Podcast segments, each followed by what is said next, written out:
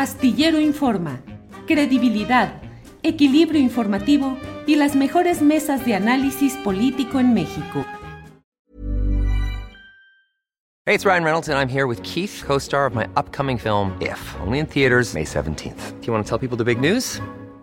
All right, I'll do it. Sign up now and you'll get unlimited for $15 a month in six months of Paramount Plus Essential Plan on us. Mintmobile.com slash switch. Upfront payment of $45 equivalent to $15 per month. Unlimited over 40 gigabytes per month. Face lower speeds. Videos at 480p. Active Mint customers by 531.24 get six months of Paramount Plus Essential Plan. Auto renews after six months. Offer ends May 31st, 2024. Separate Paramount Plus registration required. Terms and conditions apply if rated PG. Hiring for your small business? If you're not looking for professionals on LinkedIn, you're looking in the wrong place. That's like looking for your car keys in a fish tank. LinkedIn helps you hire professionals you can't find anywhere else, even those who aren't actively searching for a new job but might be open to the perfect role. In a given month, over 70% of LinkedIn users don't even visit other leading job sites. So start looking in the right place. With LinkedIn, you can hire professionals like a professional. Post your free job on linkedin.com slash people today.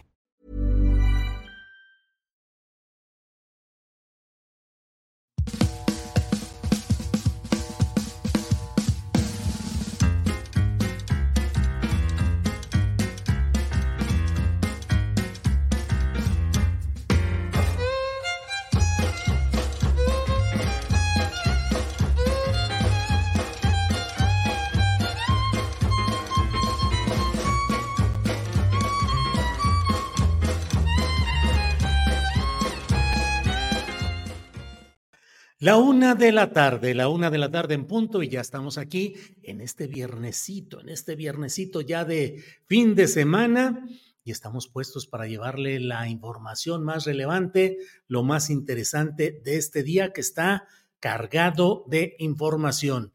Así es que, bueno, pues vamos a tener hoy una entrevista con el doctor Lorenzo Meyer. Acompáñenos para platicar con él.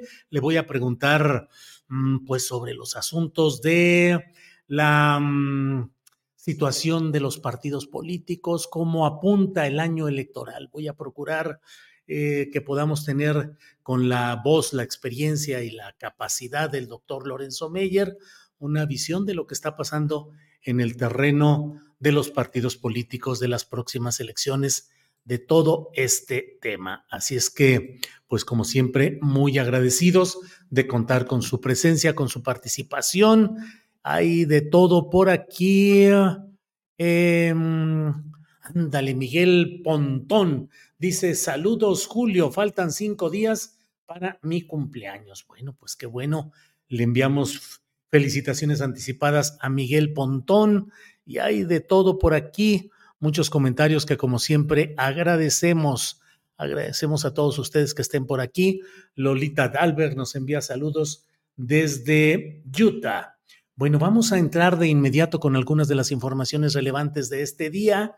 Vamos a tener hoy nuestra mesa del más allá. Tendremos recomendaciones de fin de semana y vamos iniciando con lo inmediato. Déjeme decirle que el presidente de la República ha anunciado un paquete de propuestas de reformas legislativas eh, que va a dar a conocer el próximo 5 de febrero en la Ciudad de México. No va a estar en Querétaro, es decir, no se va a topar allá con la ministra presidenta de la Suprema Corte de Justicia de la Nación, Norma Piña, sino que el presidente de la República tendrá su propio acto en México, reivindicando, recordando sobre todo el tema de la Constitución Liberal de 1857 bueno, escuchemos lo que dijo a este respecto hoy el presidente López Obrador.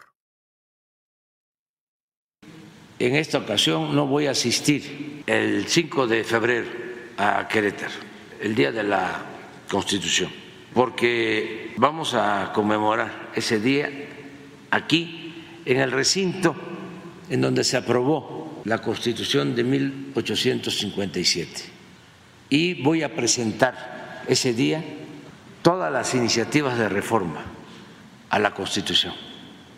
Es un paquete de iniciativas que tiene que ver con el bienestar, con salarios, con pensiones, con la reforma al Poder Judicial, la reforma electoral, la democracia, todo el día 5 de febrero. Desde luego, la secretaria de Gobernación va a representarnos en Querétaro.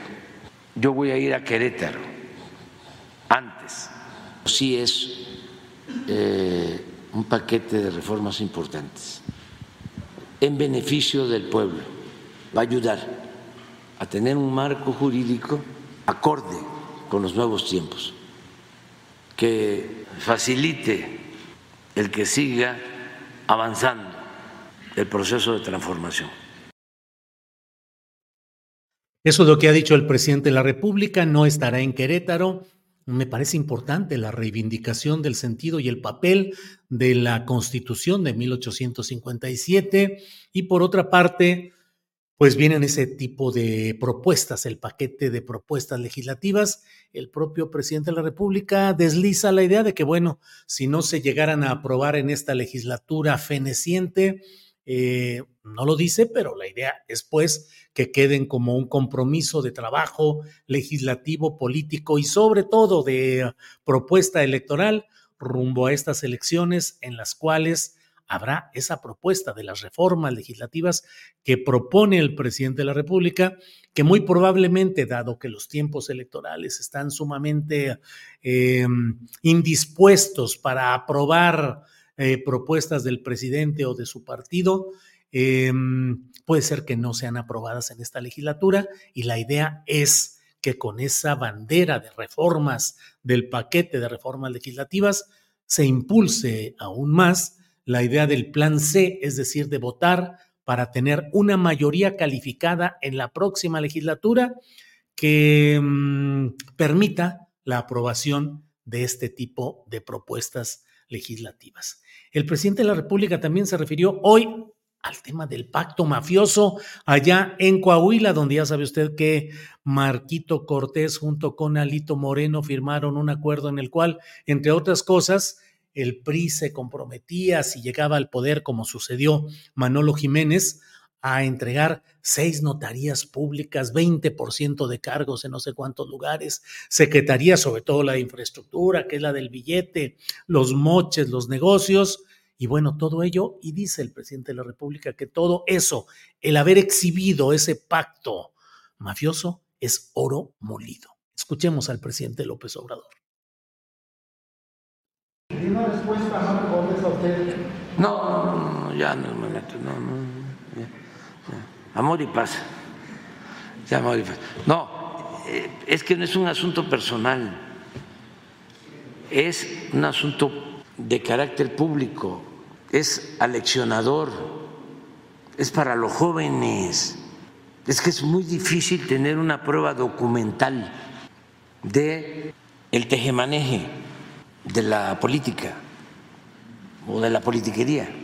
Cuando sale un documento así, para un investigador, es oro molido, hay que agradecerlo, pues, porque ayuda mucho a entender. Dice Marco Cortés, él dice que son cuestiones normales en las democracias del mundo. Pues yo quisiera ver uno así,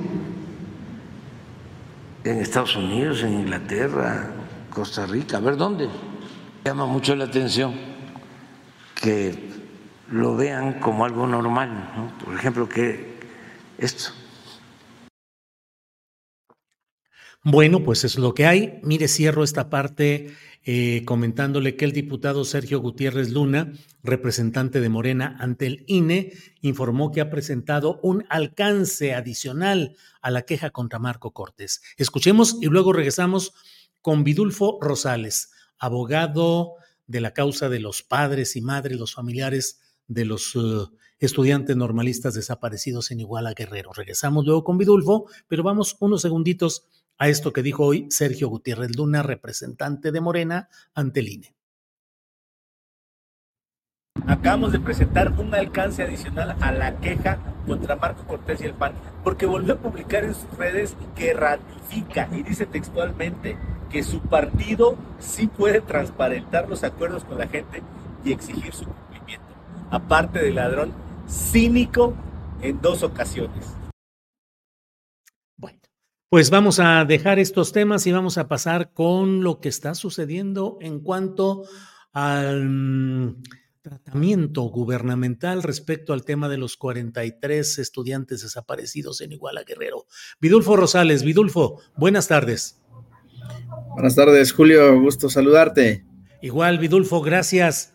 Vidulfo, pues ayer fue un día intenso de, diría yo, incluso de definiciones, porque pues eh, los padres y madres de familia se levantaron de una reunión con el subsecretario de gobernación, eh, se planteó que hay un ánimo divisorio eh, de parte de esta instancia gubernamental, por una parte, y por otra, pues el fondo del asunto, los 800 folios que se pretende, folios de actividades militares y de información clave respecto a lo sucedido en Iguala Guerrero, que no se dan a conocer. ¿En qué estado se encuentra ahorita todo esto? ¿Hoy ha habido alguna novedad, alguna reunión, algún entendimiento más, Vidulfo? Eh, sí, Julio, primeramente pues agradecerte el espacio que nos brindas eh, para poder informar de, este asunto. Y en segundo término, decirte que eh, este ánimo de, esta, esta intención deliberada de causar una fractura al movimiento de los padres viene ya desde hace algunos días. Eh, y nosotros creemos que es una estrategia de distracción de parte del eh, presidente de la República, eh, puesto que lo último que teníamos en el presente asunto es que quedó pendiente, tú recordarás que Alejandro Encinas en su segundo informe reconoció la existencia de estos 800 folios que estaban en archivos militares e incluso dijo que había una instrucción presidencial para que estos se entregaran. Entonces, ahí quedamos nosotros esperando que esa instrucción eh, presidencial se enrutara y que pudiera haber un cumplimiento de la misma. Eh, sin embargo, vino este año y lo que vimos, pues es en las mañaneras un constante ataque al, eh, este, a los compañeros del Centro PRO, al grupo este, interdisciplinario de expertos independientes, pero ataques de mala fe, ¿verdad? Que eh, llevan implícito un intento de generar una desconfianza en los padres de familia. No sé si has estado atento, ves que el presidente refiere que los compañeros del Centro PRO promovieron un recurso para que fueran liberados los más de 50 personas que estaban detenidas y que efectivamente como fueron torturados, un tribunal ordenó su liberación. Entonces, eh, ese en el, en el fondo, como puedes ver, hay un intento de restar credibilidad al trabajo del PRO, de poner en duda su, su actuar y que los padres pues este, empiecen a tener alguna confrontación con los compañeros del Centro PRO y nos lleve a una división. Lo mismo ocurre con el grupo interdisciplinario de expertos independientes. Se acusa a Ángela Buitrago haber, eh, este, haberle pedido al presidente que retardara la, detención de Murillo Karam. Entonces, como puedes ver, este, eso empezó desde hace días, olvidándose el presidente de dar respuesta al tema de los 800 folios. Y hasta hace una semana, fue que nos dio a conocer, eh, le dio a conocer y también en un mal procedimiento, eh, solamente le dieron a conocer a los padres por escrito que se iban a abrir los archivos militares y ya los padres nos hicieron, nos, nos notificaron a nosotros, nos dijeron, oiga, mira, nos está llegando eh, oficios a cada uno de nosotros diciendo que se van a abrir los archivos militares. Ya fue de esta manera que yo le hablé al subsecretario y le dije, oye, ¿qué está pasando? hay estos oficios, es necesario que nos sentemos, es necesario que hablemos para que nos expliquen de qué se trata esta apertura de los archivos. Ya fue así que el día 3 nos sentamos y ahí le hicimos ver, el día 3 de los corrientes, eh, le hicimos ver al subsecretario que era necesario, primeramente, más que volver a abrir los archivos, porque ese trabajo ya se hizo del 2019 al 2021, le dijimos que era necesario por ahora eh, que se pusieran a disposición de la COVAC estos 800 folios faltantes y que un tercero este, los pudiera revisar, ya pudiera ser el GIEI, la ONU o la Comisión Interamericana. quedaron de valorar esta situación y nos citaron para el día de ayer, 11 de, enero del año 2024. Ya estando en esa reunión, eh, pues llegamos a la misma y nos damos cuenta que está un grupo pequeño, un grupo minúsculo ahí de eh, unos padres de familia que fueron expulsados del grupo principal, ¿verdad? Porque eh, empezaron a, a, ser cooptados por los Abarca a través de un personaje que se llama Pedro Segura, los financia, los jaló, les empezó a dar apoyos y finalmente los llevó a un meeting, a una marcha meeting que, que, se, que, se, hizo en Iguala con motivo de la exigencia de la liberación de los Abarca. A partir de ahí los padres los expulsaron eh, y, este, y eso lo sabe el gobierno. E, ellos tienen conocimiento de este grupo, saben cuáles son los intereses de este pequeño grupo, por dónde caminan, saben este incidente de cuando fueron a exigir la libertad de Abarca e incluso Alejandro Encinas cuando estuvo como presidente de la COVAC tuvo cuidado en, tratar este asunto. Ah, eh, a, pesar de que le pedían que los juntara, él nunca hizo una reunión conjunta, los atendió por separado. Sin embargo, ahora este gobierno, este subsecretario, yo creo que por instrucción del presidente, de manera deliberada los convocó a la reunión, sin previo aviso, sin advertirnos, sin decir nada, a sabiendas que este grupo existe y que hay pues una, hay, hay intereses encontrados, digamos, puesto que ellos van bien, más bien por el tema económico. Y bueno, obviamente lo que se pidió ayer es que los atendieran por separado, el gobierno se negó, dijo, no, yo voy a atender a todos los padres por parejo y no puedo hacer una calificación distinta de los padres. Ante eso, pues los padres, el, grupo mayoritario de los padres se paró y se dejó la mesa. Tenemos entendidos que ellos continuaron con la mesa, eh, pero pues en, ese punto estamos, este Julio, atorados ahí sin poder avanzar en los temas medulares que en este caso tienen que ver con la información faltante en poder del ejército. Vidulfo, ayer en la rueda de prensa, conferencia de prensa que ofrecieron padres y madres de familia en el Centro PRO, pues hubo señalamientos muy duros eh, respecto a la actual administración federal y el señalamiento de una, un proceso de pérdida de confianza respecto al presidente López Obrador en sus ofrecimientos de ir al fondo de este asunto y se señaló lo que ya hemos hablado muchas veces, el hecho de que todas las declaraciones y las posturas se topan con la barrera, con la muralla militar. Hasta ahí se llega, hasta el punto en el cual están los intereses de los militares no se ha podido avanzar más hacia allá. Faltan ya menos de 10 meses para que termine la actual administración federal. ¿Cuáles son las perspectivas? ¿Llegar a fondo o estamos en un proceso de ir descalificando, dividiendo y tratando de crear una verdad alternativa respecto a lo sucedido con los 43? Vidulfo. Pues Julio, nosotros vemos con preocupación que parece ser que en esta nueva etapa esta va a ser la apuesta del gobierno, va a entrar a, un, a una este, nueva etapa de empezar con descalificaciones, querer quebrantar la unidad de los padres de familia y así nos las vamos a llevar hasta que termine el mandato de este gobierno. Mientras tanto, los temas medulares, las líneas de investigación van a quedar sin impulsarse.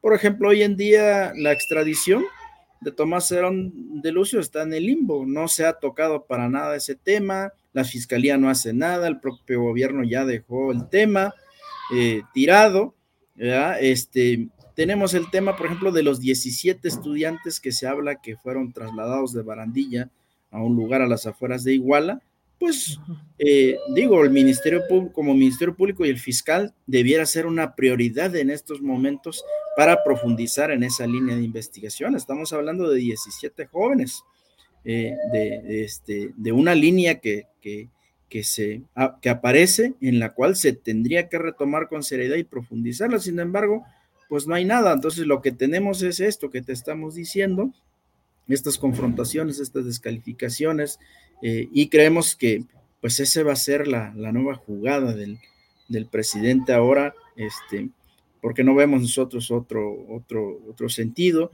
Hoy, por ejemplo, eh, una prueba clara es, perdón, que ayer eh, la reunión ellos la continuaron. lo más prudente para un gobierno hubiese sido que si solamente quedaron cuatro o cinco padres en esa reunión y más de 30 se salieron, pues lo más eh, prudente para una autoridad debería ser suspender la reunión, buscar los canales de diálogos para restablecer el mismo y darle causa a la reunión de la COVAX. Sin embargo, no lo hicieron. Ellos continuaron con la reunión con este grupo minúsculo y hablan en su comunicado de seguir los trabajos. Dice, estamos abiertos, pero bueno, seguiremos con los que quieran estar con nosotros y los que no, pues que se vayan por su lado. Entonces están en esa, no les interesa ya mantener el diálogo con las madres y padres de familia, no les interesa avanzar en las líneas de investigación, lo que ellos quieren hacer ver al, público es que ya dieron todo, que ya entregaron todo y que pues eh, los padres de familia han eh, sido renuentes, han sido reticentes en, sus posturas inamovibles. Eso quieren hacer ver, que, que hay una postura inamovible de los padres de, por ejemplo, ahorita que se piden la, la, que se ponga a disposición de la autoridad estos 800 folios, ¿verdad? Pero bueno, es una posición fundamental para los padres porque ahí puede haber información que pueda darnos luces sobre el, sobre el caso y que pueda dar un giro distinto a las investigaciones. O puede ser que no las haya, pero bueno, es menester dilucidar ese, ese tema, hay que revisar esos documentos y es obligación del ejército ponerla a disposición de las autoridades, en este caso de la COVAC o de la Fiscalía, pero bueno, estamos proponiendo que sean la COVAC. Bien, Vidulfo, te agradezco mucho esta posibilidad de hablar y detallar respecto a lo que está sucediendo en este tema tan delicado, tan definitorio. Eh, cierro nada más preguntándote qué alternativas, qué sigue para el movimiento en busca de verdad y justicia en el caso de los 43. Pareciera que se cierran las puertas. ¿Qué sigue, Vidulfo? Mira, en lo que resta de esta administración, eh, los padres de familia vamos a estar solicitando una reunión directa, ¿verdad?, con el presidente, a fin de que se pueda recomponer el diálogo, a fin de que podamos retomar los temas esenciales eh, y prescindir de la confrontación que a nada nos, nos, lleva. vamos a insistir a ver, a ver qué dice el presidente. No quedará en la cancha de los padres de familia, este, dinamitar reuniones, dinamitar procesos de diálogo, que eso, si eso va a ser la actitud del presidente de la República, pues quede, que quede de él, que queden, que esa sea, que asuma esa responsabilidad de que él está iniciando a dinamitar el proceso de diálogo y de los acuerdos, así como de la investigación. Por, por, lo mientras, eh, reitero, buscaremos el diálogo con el presidente incluso estamos atentos a que el propio subsecretario nos pueda buscar, pueda establecer los enlaces, las llamadas para ver cómo podemos retomar este diálogo y ver cómo podemos buscar, alternativas para obtener la información eh, necesaria, concretamente estos 800 folios. ¿Hay algún mecanismo alternativo? ¿Se puede buscar dice el presidente, yo ya no le tengo confianza al GIE, bueno, ver si a través de otro ente, se tercero obviamente, mm, que pudiera hacer esta revisión correspondiente. eso lo podemos ir dialogando, pero siempre y cuando que haya pues una voluntad, pero hoy en día no, no vemos que eso exista, sin embargo, insisto, buscaremos los canales de diálogo. Bien, pues Vidulfo, muchas gracias y seguimos en contacto. Gracias. Gracias a ti, Julio. Buena tarde. Hasta luego. Buena tarde. Mire, y dentro de este marco, déjeme decirle lo que está sucediendo. En el, hay un comunicado del mecanismo para la verdad, el mecanismo del esclarecimiento histórico, eh, que dice expresamos nuestra profunda preocupación ante la situación por la que atraviesa la Comisión Nacional de Búsqueda y nuestro compañero Javier Yankelevich. Y hay un pronunciamiento que es el que podemos ver aquí, en el cual se habla de cómo están desmantelando todo lo relacionado con el equipo especializado en la búsqueda de personas desaparecidas de manera forzada durante la Guerra Sucia. Esto como parte de la Comisión Nacional de Búsqueda. Se ha dado, se prescinde de los servicios de Javier Yankelevich, que ha sido un eje fundamental en este trabajo, y de las tres cuartas partes del equipo.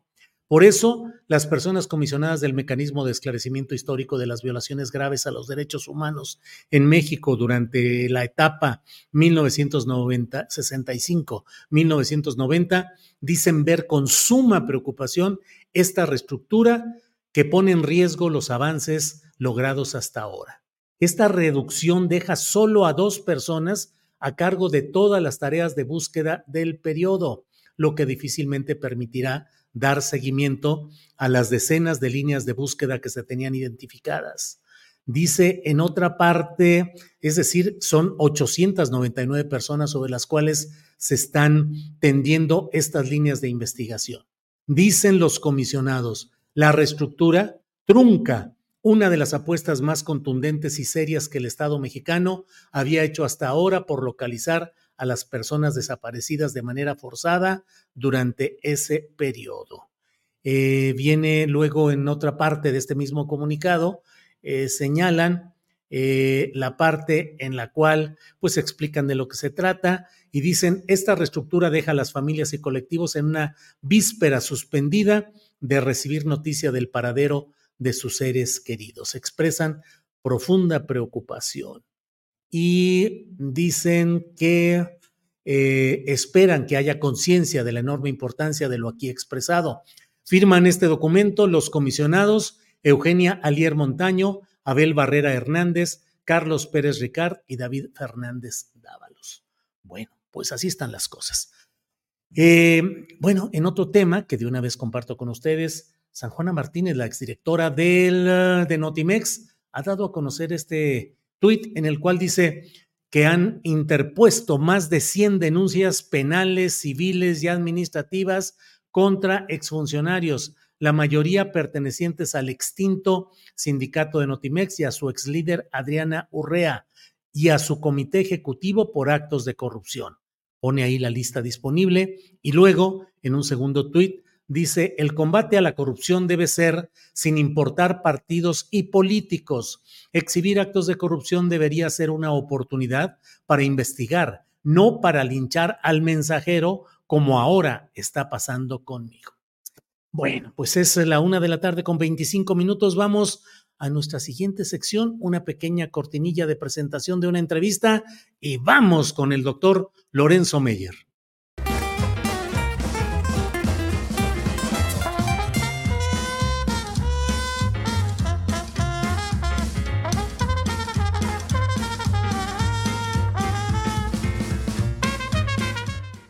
Bueno, en este viernes, en este viernes, como siempre, es un placer contar con la presencia de Lorenzo Meyer, que no necesita presentación, porque todos sabemos la gran calidad intelectual y humana personal de Lorenzo Meyer. Lorenzo, buenas tardes. Muy buenas tardes, Julio. Buenas tardes al auditorio. Buen año para todos.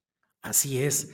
¿Cómo arranca el año? ¿Cómo ves hacia adelante este año electoral y político, Lorenzo?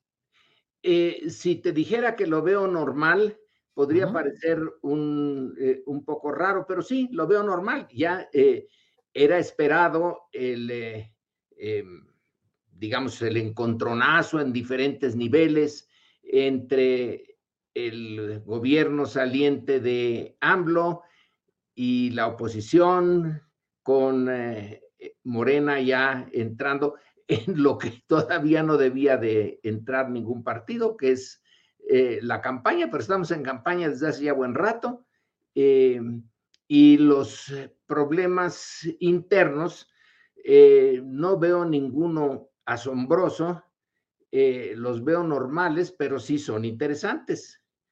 ¿Te preocupa alguna parte del entramado institucional rumbo a las elecciones, es decir, la recomposición de poder en el Tribunal Electoral Federal, eh, los conflictos internos en el Instituto Nacional Electoral.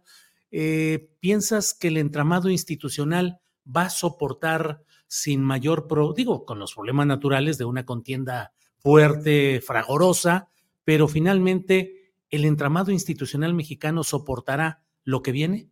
Yo creo que sí. Eh, son arreglos de burocracias, las dos son burocracias, los dos tribunales.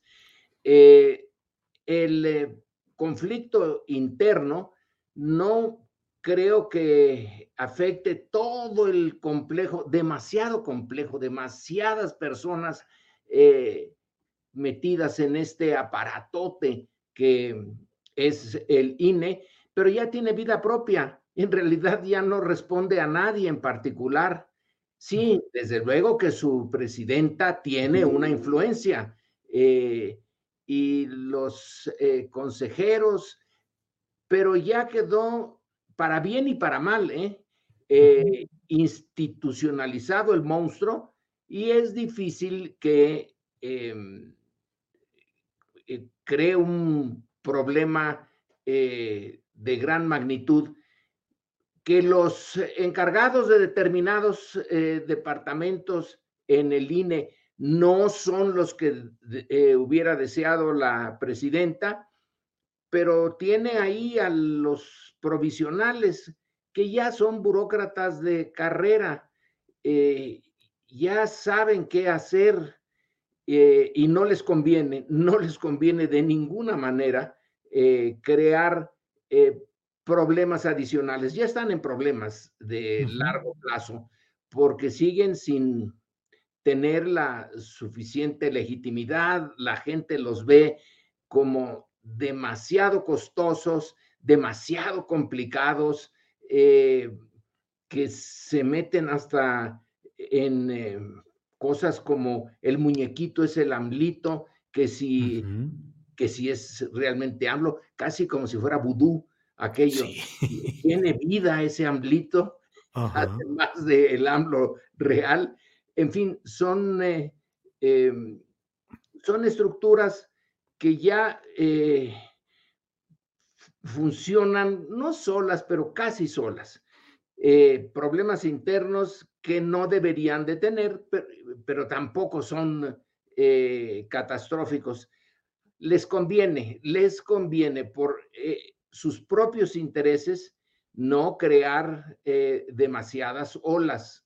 Ya tienen suficiente, em, digamos, eh, pues no sé si desprestigio o ya han creado suficientes dudas entre el público como para que eh, se pongan la horca en el cuello y se descuelguen por sí mismos.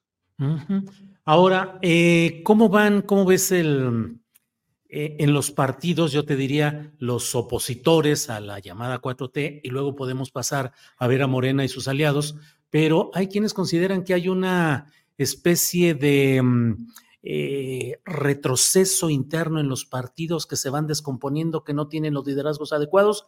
Uno de los eh, momentos más ruidosos de, la actualidad es el relacionado con ese llamado pacto mafioso en Coahuila, donde se develó por parte del propio presidente del Comité Nacional del PAN una lista de acuerdos que implicaban eh, notarías, eh, cargos, secretarías, eh, confirmación, ratificación de un magistrado, en fin, el Partido Acción Nacional pareciera ir en un abierto retroceso y hay quienes ya estiman que Movimiento Ciudadano podría quedar en segundo lugar y el PAN y sus aliados pasar al tercero. ¿Qué opinas, Lorenzo? Bueno, eh, no tener el poder habiéndolo tenido, aunque fuera nada más dos sexenios en el caso del PAN y un tiempo eterno en el caso del PRI, no tener ese poder es ya un factor que descompone, es inevitable que se descompongan. Mm, así como eh, el ganar es la mejor receta para mantener unido al partido en el poder, aunque internamente se estén dando de patadas, el perder y el perder abiertamente es la mejor receta para que salgan los, eh, los problemas internos y una cierta eh, desesperanza. Eh, claro que tienen todavía muchos puestos que pueden ganar y muchos ingresos como partido. No, no se les ha quitado el montón de dinero que nos cuestan pero desalienta. Entonces, eh, lo que tú ves como mm, un retroceso, pues es lo natural cuando se pierde el poder que se tuvo. Quizá si nunca hubieran estado en el poder, pongamos al PAN de, de Gómez Morín y de los años posteriores, ¿no? eh, de los años 40, 50, eh, de ese que iba a soportar bregas de eternidades, como dijo Castillo Peraza, y estaban dispuestos un poquito al martirio, ¿no? en cierto sentido, el martirio era bueno, porque los purificaba, no los contaminaba con esa cosa horrible de ejercer el poder y de tener que administrar dineros y eh, verse sometidos a las presiones de los poderes reales, sino que flotaban en una especie eh, de esfera de los buenos, los bienaventurados, que nunca tendrán poder, pero nunca eh, caerán en pecado. Ahora es muy distinto. Ahora vienen de haberlo disfrutado y vaya que lo disfrutaron, de haber, desde mi óptica, ¿eh? Puede ser que otros tengan una visión diferente, pero eh, de haberse corrompido, eh, ¿cómo el ambiente así lo... Eh, resistir el ambiente de corrupción creado por el PRI y por el ejercicio de un siglo de poder autoritario, pues no pudo el PAN aguantárselo y se perdió la pureza, que la política, eh, pues sí, no es eh, asunto de ángeles. Y eh, estaba yo leyendo en estos días, por otras razones, a, Maquiavelo, y queda claro, si tú te metes a la política real, a la política del poder, sales raspado en el mejor de los casos o de plano te cambia la personalidad y te contaminas hasta el tuétano. Entonces, eh, el PAN ya se contaminó y ya perdió una buena parte del poder. Claro que están enojados y eh, eh, no muy, no con los espíritus muy altos. Del PRI, del PRI que pues parecería ya condenado a la hoguera electoral, parecería que no, no rescatarían sus cenizas, y sin embargo ahí sigue Alito Moreno haciendo pillerías, chamaqueando a unos, a otros, engañando, brincando, mantiene el poder, está en la lista, en lugar preferente en la lista de senadores, y pareciera ¿Qué opinas de ese momento del PRI? ¿Acabará convirtiéndose en un partido bisagra como lo han sido el Verde, el PT? Es decir, una fuerza menor acomodable a los nuevos poderes? Yo creo que sí, pero mira, eh, hay eh, una parte de un sociólogo muy clásico, eh, muy bueno, francés, Émile Durkheim, que viendo la evolución de las instituciones de su propio continente, de su país y de su continente en el eh, siglo XVIII, el siglo XIX, eh, llega algo, una conclusión, entre otras muchas, es buenísimo eh, sus, análisis muy científicos, pero llega a una conclusión muy de sentido común. Dice, las instituciones examinando al viejo régimen ¿eh? en Francia, son, eh, pueden ser vistas desde fuera, percibidas desde fuera, como eh, funcionando, como en sus mejores momentos. Pero si te acercas y las tocas, ya son cascarones vacíos, ya no hay nada dentro, ya no hay la energía, la capacidad de influir, la capacidad de ejercer poder, pero desde lejos parecen que todavía están muy vivos, sí, son como un huevito eh, que pudo haber sido eh, fresco eh, o, o, tiene ya años, está podrido por dentro y ya no tiene nada.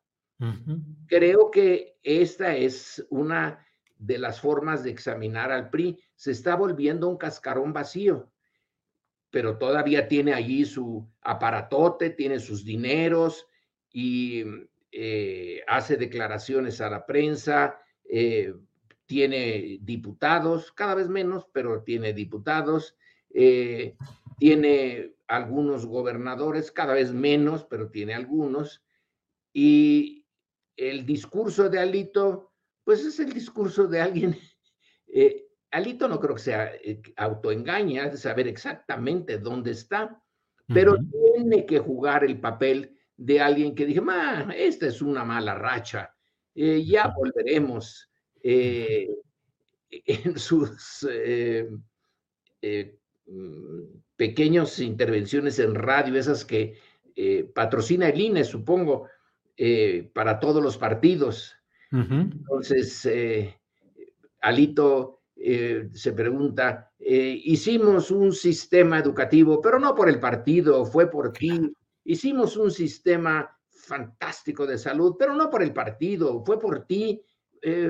bueno, es un discurso que uno lo oye con cierta, pues sí, con cierta sorna, porque es eh, ver a alguien que está, eh, que se cayó y se dio un golpazo, y que, pero dices que así bajo yo las escaleras. Eh, claro.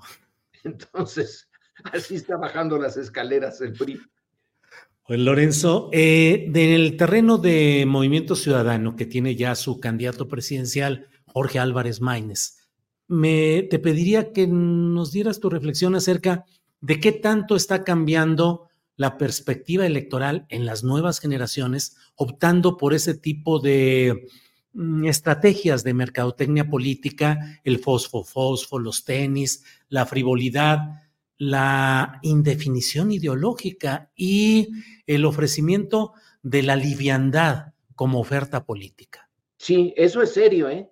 eh no creo que seamos los únicos que tengan ese problema pero lo tenemos de una manera muy evidente en el caso del movimiento ciudadano. Ese eh, no es un cascarón vacío, eh, eh, es, no tiene cascarón, no sé qué sea. es un vacío sin cascarón. Sí, exactamente. no tiene, cascarón que perder, pero logró lo que lo que no podía lograr el PRI o el PAN, que son ya muy viejos, logró eh, crear una imagen de nuevo, de juventud, eh, divino tesoro, que no te vas, sino que te quedas aquí, se la quitamos a los otros partidos, pero ahora está en el eh, movimiento ciudadano. Y entonces los tenis son importantes el color es importante, la vida sí es, eh, em, es, eh, podrían poner el baile ese de, el vals de, creo que es del siglo XIX, ¿no? la vida en rosa, o la vida en rosa, si tú te vienes con nosotros y aceptas nuestra filosofía, eh, todo se ve bien, que el candidato presidencial de Movimiento Ciudadano haya sido efímero y que lo hayan puesto por otro, da lo mismo. Sí. Eh, el, punto es eh, un espíritu eh, de festejo y, como dices, de frivolidad. Probablemente para muchos jóvenes que la política no es algo que les atraiga, no es algo que les apasione, nunca les ha apasionado a las mayorías eh, la política y menos a las mayorías jóvenes. Ahora, cuando hay jóvenes con pasión y metidos a la política, pueden ser eh, verdaderamente unos dinamos eh, y llevar toda su energía a las posibilidades de cambio, de transformación, etcétera. Pero cuando Em, tú eh, encuentras un nicho de, sobre todo supongo yo, de clase media, eh, porque no creo que a, las eh, clases populares les interese mucho el fosfo-fosfo, pero a los que pueden comprar tenis y comprarlos de ese color, pues sí se distinguen y, y hay una manera de disfrutar la vida. Sí, así es. Poder político. no la responsabilidad, porque es disfrutar el poder político con muy poca responsabilidad. Sí, tienen la gubernatura de Nuevo León y la, eh, el, gobierno local de Monterrey. Yo todavía me pregunto, eh, ahí te pondría la pregunta a ti, Julio, ¿cómo teniendo una élite tan eh, eficaz para los negocios, tan dura en los negocios, ¿eh? tan realista en los negocios, tan capaz de aprovechar toda oportunidad que se les presenta, como esa élite regia que vive allí en Garza García y que algunos de ellos, por azares de la vida, he entrado una o dos veces a unas de esas casas fantásticas. Realmente es un, se siente allí el poder. ¿Cómo es que tienen esa clase política en el poder, porque si así hubieran dirigido sus negocios estarían perdidos. Eh, no habrían llegado a ser lo que son. Si en los negocios fueron verdaderos tiburones, son. Pero en política, mira nada más que este, calidad de, gobierno estatal y de su ciudad capital. No entiendo eh, por qué ese contraste. Y el anterior sexenio del Bronco. Bueno, sí, sí, es cierto. hay, que, verlo con dos sexenios. ¿Qué les ha pasado? Que ha disminuido tanto su calidad de política local. A lo mejor porque sienten que en la política nacional es donde se hacen las cosas. Y en la local, eh, pues nada más con que el crimen organizado no llegue a Garza García y con que haya agua, y ya lo lograron. Yo no sé si lo logró eh, el actual gobernador o fue una decisión de Andrés Manuel de eh, eh, responder a ciertas demandas y que son, es una demanda muy seria, la demanda del agua en Nuevo León. Y entonces el gobierno federal el que se mete ahí y ellos saben cómo manejarse en el gobierno federal, pero el gobierno local es realmente de risa, eh, de opereta. Sí, sí, sí. ¿Por qué lo toleran? ¿O será que los buenos en Nuevo León no se meten en política por estar en los negocios? Claro, y porque finalmente, digo, también es mi opinión, finalmente este tipo de personajes de opereta bufa, el bronco, la, la pareja fosfo-fosfo, pues son eficaces para los intereses de quienes realmente tienen el control económico y el control de las estructuras de poder por allá. Pero bueno, pues ciertamente está muy, es muy peculiar lo que pasa ahí. Lorenzo, y él, sí, perdón. Pero ¿no sería más eficaz alguien más serio? Eh, debería ser. ¿Tenían algo con, con, poner eficacia en el, y seriedad en el gobierno local?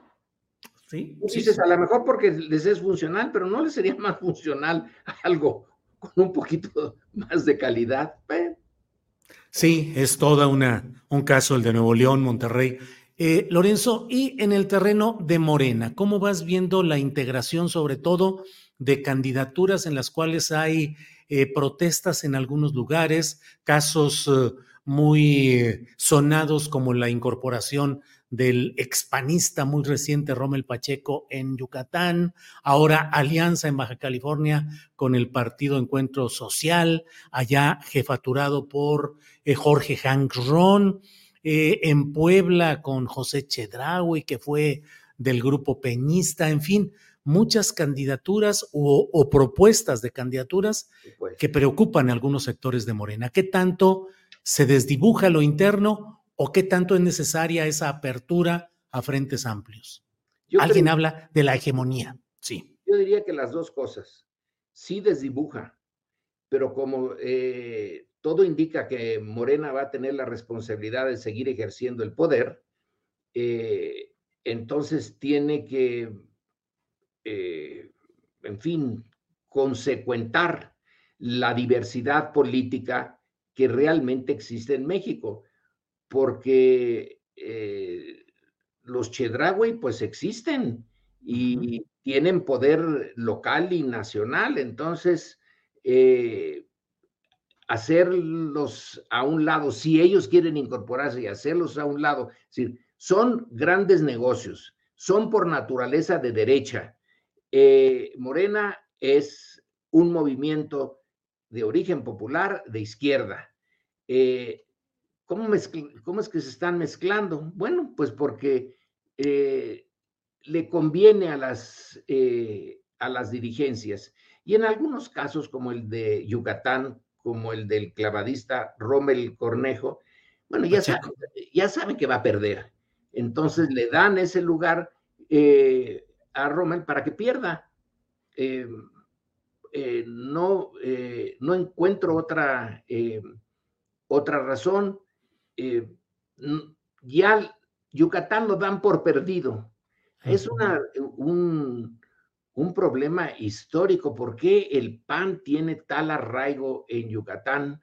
El, el estado de Carrillo Puerto, de quien estamos ahora, a quien se le dedicó, y yo creo que con plena justicia, este año, eh, como el de Carrillo Puerto eh, eh, tiene, por ejemplo, esos, el panismo tanto arraigo, en parte porque no ha gobernado mal el PAN allí.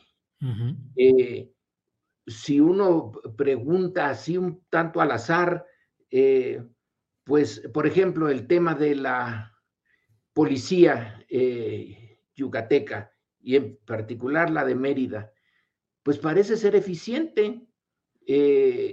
parece que en ese sitio hay cierta seguridad, tanta que gentes de otros estados aledaños se han mudado a Yucatán porque consideran que ahí sí funciona la seguridad.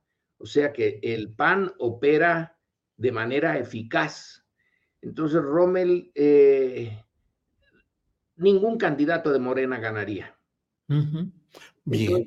bueno, pues lo dejamos, eh, pero sí, sí, eh, sí se siente mal para alguien que tiene eh, una visión de la izquierda como, eh, pues sí, un, un tipo de política en donde los valores pesan y sobre todo que ha tenido gentes que han pasado una buena parte de su vida luchando contra el sistema autoritario que finalmente se está yendo y que pasaron en las duras mucho tiempo, ahora que están las maduras, este, les abren espacios a otros. Pero bueno, a lo mejor eh, sí, es la, en la lógica de, las dirigencias, es necesaria esa mezcla de café con leche, porque el café duro y fuerte, pues puede que no, lo tomen algunos. En cambio, si se los disuelves con un poquito de, leche y azúcar, puede pasar. Y el eh, aceptar priistas, lo raro es aceptar panistas, ¿no? Pero eh, solamente los panistas bien arrepentidos pueden eh, ser aceptables. En el reino de los cielos. En ese reino. Pero los priistas no tienen ideología, nunca han tenido ideología. Nunca. Eh, ellos van eh, por donde van las aguas del poder. Entonces, aceptar a, algunos que eh, exgobernadores como embajadores y darles lugar irrita dentro de Morena. Claro que irrita, pero no al punto del rompimiento, porque después de todo, la sensación de que van a ganar es el mejor pegamento para que no se eh, eh, ve ahí dentro de Morena las cosas que se ven en el PAN y en el PRI. Claro. Lorenzo, te agradezco mucho esta posibilidad de platicar y cerraría este análisis de inicio de año preguntándote, pues tres temas que son complicados y de largo análisis, pero eh, empresarios, militares y clero, ¿Cuál es el comportamiento y la expectativa en este año electoral, según tu punto de vista, Lorenzo? Bueno, los empresarios ya aprendieron, eh, sobre todo me parece, me parece, a lo mejor estoy equivocado, durante el gobierno de Echeverría, por ejemplo, que un choque con eh, la presidencia, por muy empresarios que sean, eh, no les conviene. Que si hay que, que chocar con Morena, mejor hacerlo a través de la prensa, a través de los medios. Tener un montón de medios que están todos los días dedicados al ataque contra eh, Morena, pero los empresarios, salvo Salinas Pliego, porque es una excepción, los otros están muy calladitos, como que tienen sus, su eh, grupo de ataque, eh, sí, lo manejan al lado, están ahí en los medios, pero ellos personalmente no hacen un frente antimorena.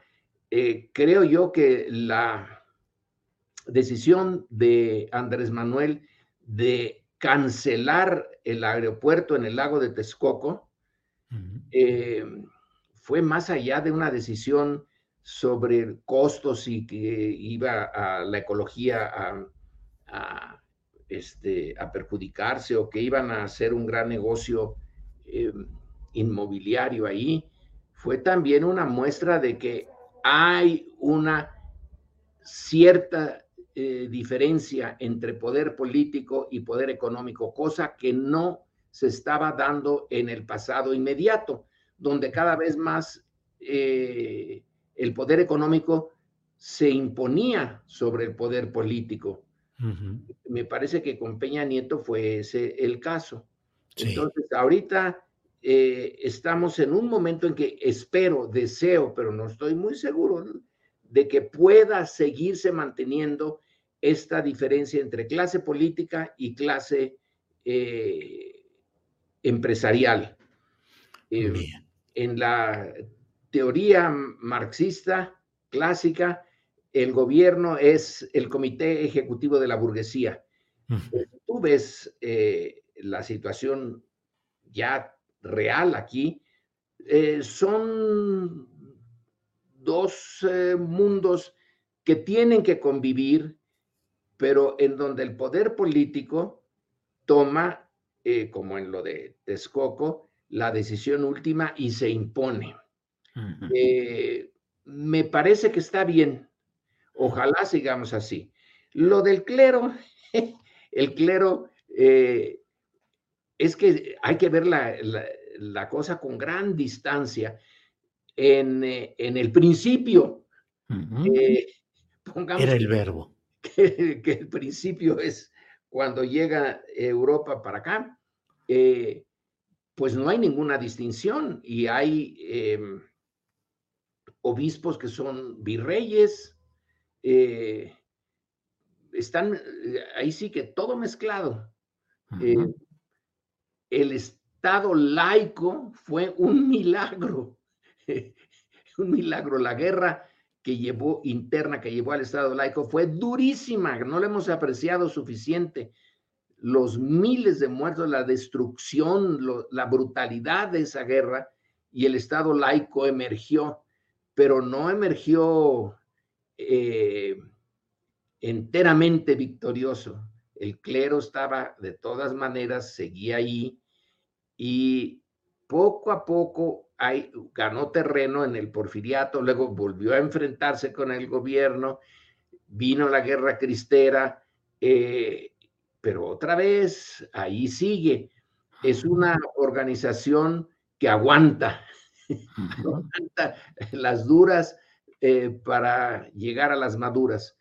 Ahora sí, sí tiene una, eh, una influencia, pero ya en general, en el mundo, o al menos en el mundo eh, de origen eh, católico, ya no tiene la fuerza que, tenía.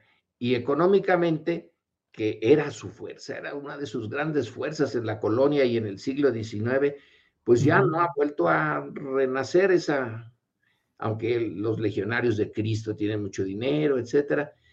Ahí están. Eh, pero no, no se ponen eh, de vez en vez en las reuniones sacan eh, críticas al gobierno, pero no se le ponen al brinco a, claro. al gobierno. Y los militares que a ti te preocupa tanto. Sí. Eh, y que a mí me preocupa menos. Ya lo hemos discutido. Sí. el ejército mexicano es un ejército sui generis, no solo por lo que dice Andrés Manuel de que es un ejército que nace de la destrucción de otro ejército, de la destrucción del ejército porfirista, que a su vez eh, es una amalgama de lo que pasó en el siglo XIX, en donde sí era muy importante. Pero el, el único ensayo de régimen militar, pero militar de, de, de en serio, no es Santana, es Victoriano Huerta. Eh, y no tuvo éxito. Se vino abajo, pero rapidísimo. Eh, yo pongo a la batalla de Zacatecas como un momento crucial, como un ejército popular destruye a una, fuerza profesional, bien atrincherada, bien eh, municionada, y lo que se esperaba una larga batalla se resuelve en unas cuantas horas y ¡pum! Se acaba. Y de ahí para el Real, el ejército federal se va a, al caño. El nuevo ejército no tiene, como el chileno, por ejemplo, o el argentino, a las familias de abolengo como eh, eh, componentes de, del ejército, de la armada, que es todavía sí. más, más claro en el caso chileno.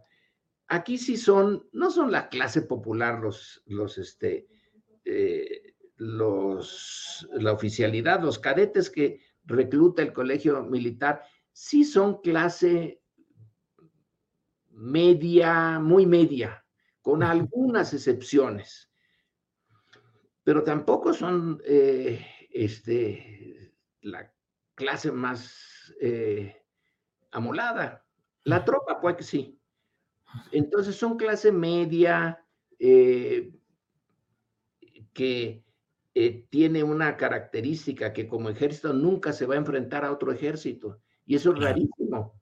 Eh, entonces saben que su papel es interno y de repente lograron algo por default, porque la, no existe un servicio civil en México.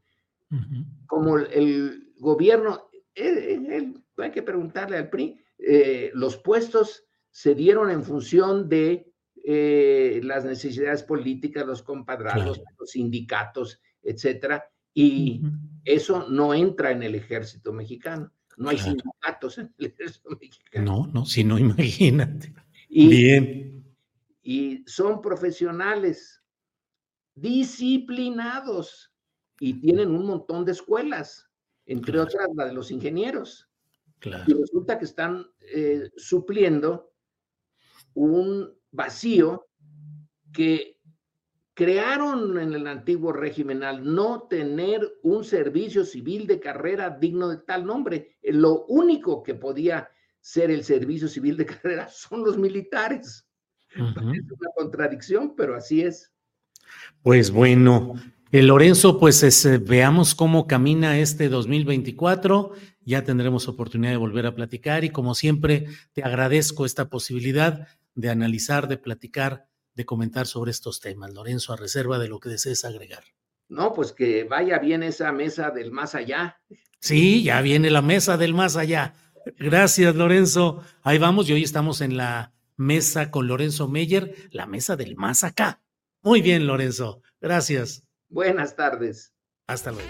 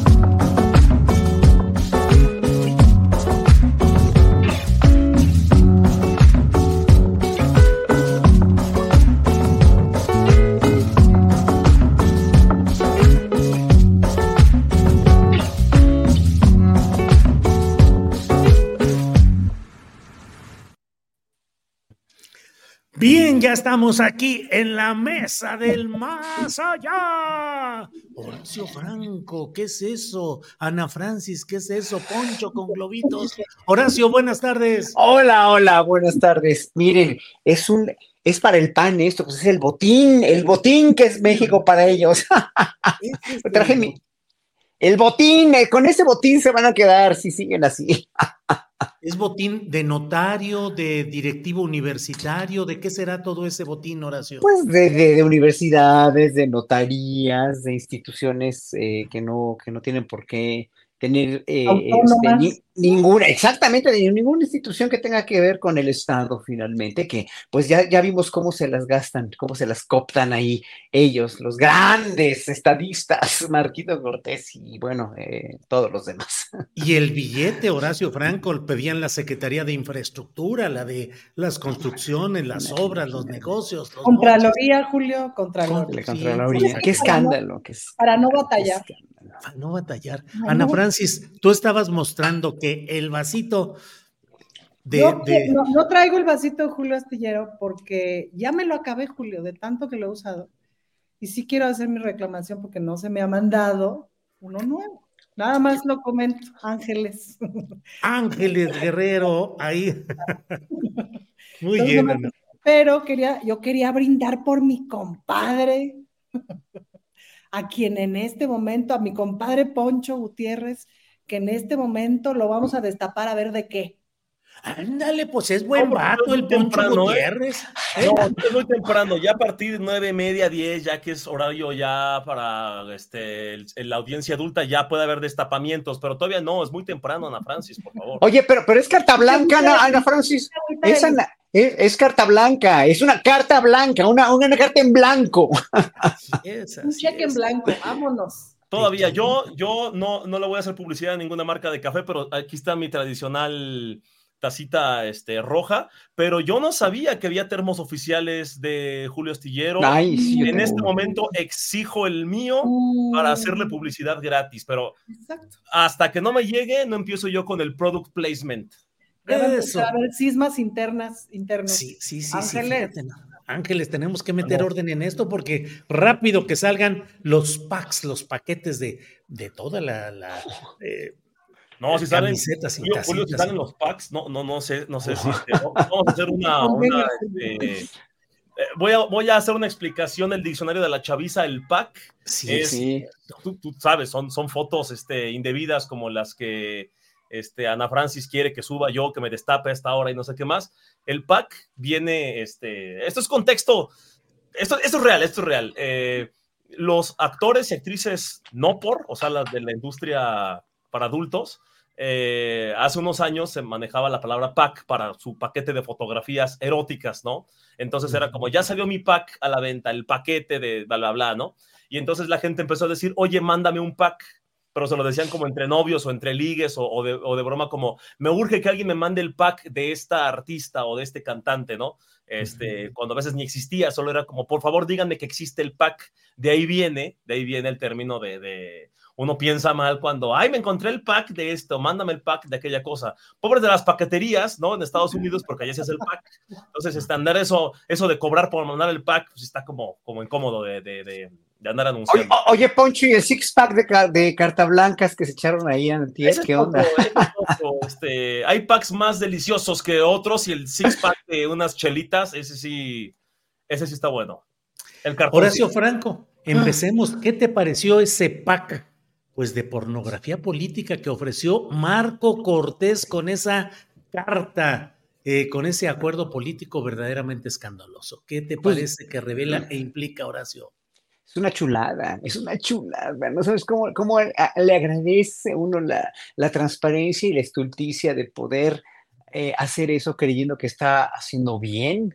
o sea, no entiendo cómo a alguien se le puede ocurrir, a un dirigente de un partido, imagínense, o sea, eres dirigente de un partido político que es la segunda fuerza, según ellos, ¿no? Más grande de México, ¿no? Bueno, eh, hasta ahí lo tomas. Pero cuando publicas algo así, contraviniendo todas las leyes democráticas y toda la, la, la, la, decencia, el pundonor y las buenas costumbres de cualquier institución política, de decir, así somos y aquí lo ponemos, lo, lo, pongo transparentado, tal y tal y tal, y con las firmas de todos estos cómplices, dices, híjole, qué chulada histórica. O sea, por eso me dio tanto gusto que el presidente lo haya mostrado en la, en la mañanera, pero históricamente es una chulada, ¿eh? O sea, es la, la, más grande torpeza que, que, alguien ha tenido así de, de, de en, demostrar algo así. Y, y, claro, hoy por hoy, gracias a eso, pues mucha gente, muchos panistas están enojadísimos y ya quieren la salida de Marco Cortés, ¿no? O sea, ahí demostró quién es él, lo irreflexivo, lo impulsivo y lo, lo, lo sí, lo, pues sí, lo, lo tonto que se puede comportar lanzando algo así, pensando que no se iba a ver y pensando que estaba bien lo que estaba haciendo, ¿no? O sea, esa gente, hay una foto que, que, que, vi ayer, no me acuerdo en qué red, donde está caminando este Alito Moreno junto a, junto a Marco Cortés y se ve nada más un ojo de, de, este, desde el PRD de Jesús Zambrano, ¿no? Nada más se le ve el ojo, así de insignificante estaba, eh, pero, pero los dos así, con una, con una, con una mirada tan desafiante y tan pensando que están bien, pensando que lo que están haciendo está bien hecho o, es inteligente. Pues no, no, no manches, qué, qué, qué, patético, verdaderamente, qué patético. Pues debemos agradecerle a Marco Cortés que haya hecho eso y a, y a Lito también que haya desfundado al PRI de una manera vertiginosa y magistral, porque ya se lo merecen. E, esos dos partidos se lo merecen desde hace mucho tiempo. Ana Francis, y luego lo reiteran orgullosamente el propio Marco Cortés dice sí, porque además somos un partido que es capaz de transparentar sus posturas. ¿Qué sucede, Ana Francis? es que es así, de, yo luego hago una sección en Twitter de amiga, no te estás ayudando, ¿no? Es así de, amigo, es que no te estás ayudando, pues, ¿no? Es muy impresionante. Bueno, vale mucho la pena eh, recuperar los 15, 20 minutos que se echó ayer el presidente porque son por sí solos un stand-up. Esa pieza de veras hay que recuperarla porque es muy belleza. Y otra cosa, Julio, que está en el marco de lo mismo, que es que entrevista a López Dóriga a Xochitl Galvez y le pregunta, y Xochitl Galvez dice que está muy ofendida, etc. Pero López Dóriga le insiste en la pregunta, en decir, no solamente lo hacen, sino lo publican. Es decir, a López Dóriga le ofende más o menos al mismo nivel el que lo hayan hecho, pero el que lo publique, es decir, que sea tan tarado decirlo en voz alta. Y eso es muy interesante porque eso te lo encuentras todo el tiempo también en el diálogo político, como de, hay cosas que se hacen pero no se dicen, pues, ¿no? Porque si lo dices es que eres un tarado, em, pero asumiendo que hay cosas que se hacen. Y me parece que Marco Cortés está ahí, es decir, como en el, pues, ¿qué? Pues, ¿Qué dije? Pues si, pues, si así se hace, si esto o, o no, o cómo. Entonces es como, como de, ay Dios mío, ¿por dónde empezamos? O sea, imagínate tú, pues lo de las notarías, por ejemplo, creo que nos llamó mucho la atención a todo el mundo, sobre todo que lo pusiera ahí, ¿me explicó? Sí. Es como, como de, no porque no se medio supiera que las notarías son un coto de poder, pues, ¿no? Eh, pero el cómo se reparte así de ya de plano, Uf, pues eh, me parece que nos sorprendió muchísimo lo de los órganos autónomos, que además es así de, el ah. presidente lleva jeringando cinco años que los órganos autónomos son una tomada de pelo. Y la verdad es que muchos, muchas personas esa declaración la hemos tomado con cierta distancia, ¿no? O sea, sí, pero no, ¿qué tanto? ¿Cuáles sí? ¿Cuáles son una tomada de pelo? El cómo están siendo, este, ejecutados, pero podrían ser buenas instituciones, etcétera. Y tú sale este bestia y pues, ¿qué crees? Pareciera, o con esa, o sea, con esa nos muestra que hay una parte que los órganos autónomos son una tomada de pelo. Sí. Bien. Y entonces eso te lleva a pensar un montón de cosas sobre hasta dónde llega la corrupción y hasta dónde llega la discusión de los cotos de poder. Poncho, para que incluso el gran filósofo de la comunicación, ave que no ha manchado en el pantano periodístico su plumaje como es Joaquín López Dóriga, haya dicho, este, ¿qué dijo? Son pendejos y no entienden, enojado contra Marco Cortés y los acusó incluso de que con esa serie de torpezas le están haciendo la campaña a Claudia Sheinbaum. ¿Cómo ves, Poncho? Bueno, hay, hay llaves que pueden pasar por el pantano y no se pueden manchar más. ¿no? O sea, ya, sí, sí, sí, ya no se pueden manchar más. Entonces, ah, mira qué, qué color tan peculiar tiene ese, esa ave color café. No, es que ya no se puede manchar más. O sea, es, no es de ese color, ya está manchada, ya está enlodada. Eh, lo, admirable es que sigan volando a pesar del el lodo que traen cargando. Pero bueno, eh, a mí me, parece eh, que se tardaron en criticar este documento. me gustaría hacer una reflexión. ¿Qué hubiese pasado? Yo les pregunto a ustedes, ¿qué hubiese pasado si este documento no hubiera sido publicado por el mismo presidente del PAN, sino por el presidente de Morena? Viajemos a un, universo alterno. Me gusta presumir los efectos que tengo. En este universo alterno, ya estoy aquí. No fue eh, Marco Cortés. es más, déjenme, déjenme leer eh, el tweet. Oh, miren, Mario Delgado acaba de publicar, Mario Delgado acaba de publicar un documento en el que le reclama a, a Delfina Gómez, supongamos, ¿no? que, que cómo es posible que no le dieran los eh, puestos que habían prometido al Partido Verde y bla, bla, bla, y, públicamente pongo que notarías y puestos del Poder Judicial y... TV Mexiquense. Y bla, bla, bla en el Estado de México. A los tres segundos, o sea, todavía ni se terminaría de subir la imagen completa, tendríamos a las dressers, a los chumeles, a los vampipes, a esta este grupo que se caracteriza por su absoluta imparcialidad, ya los tendríamos diciendo, esos son los que nos gobiernan.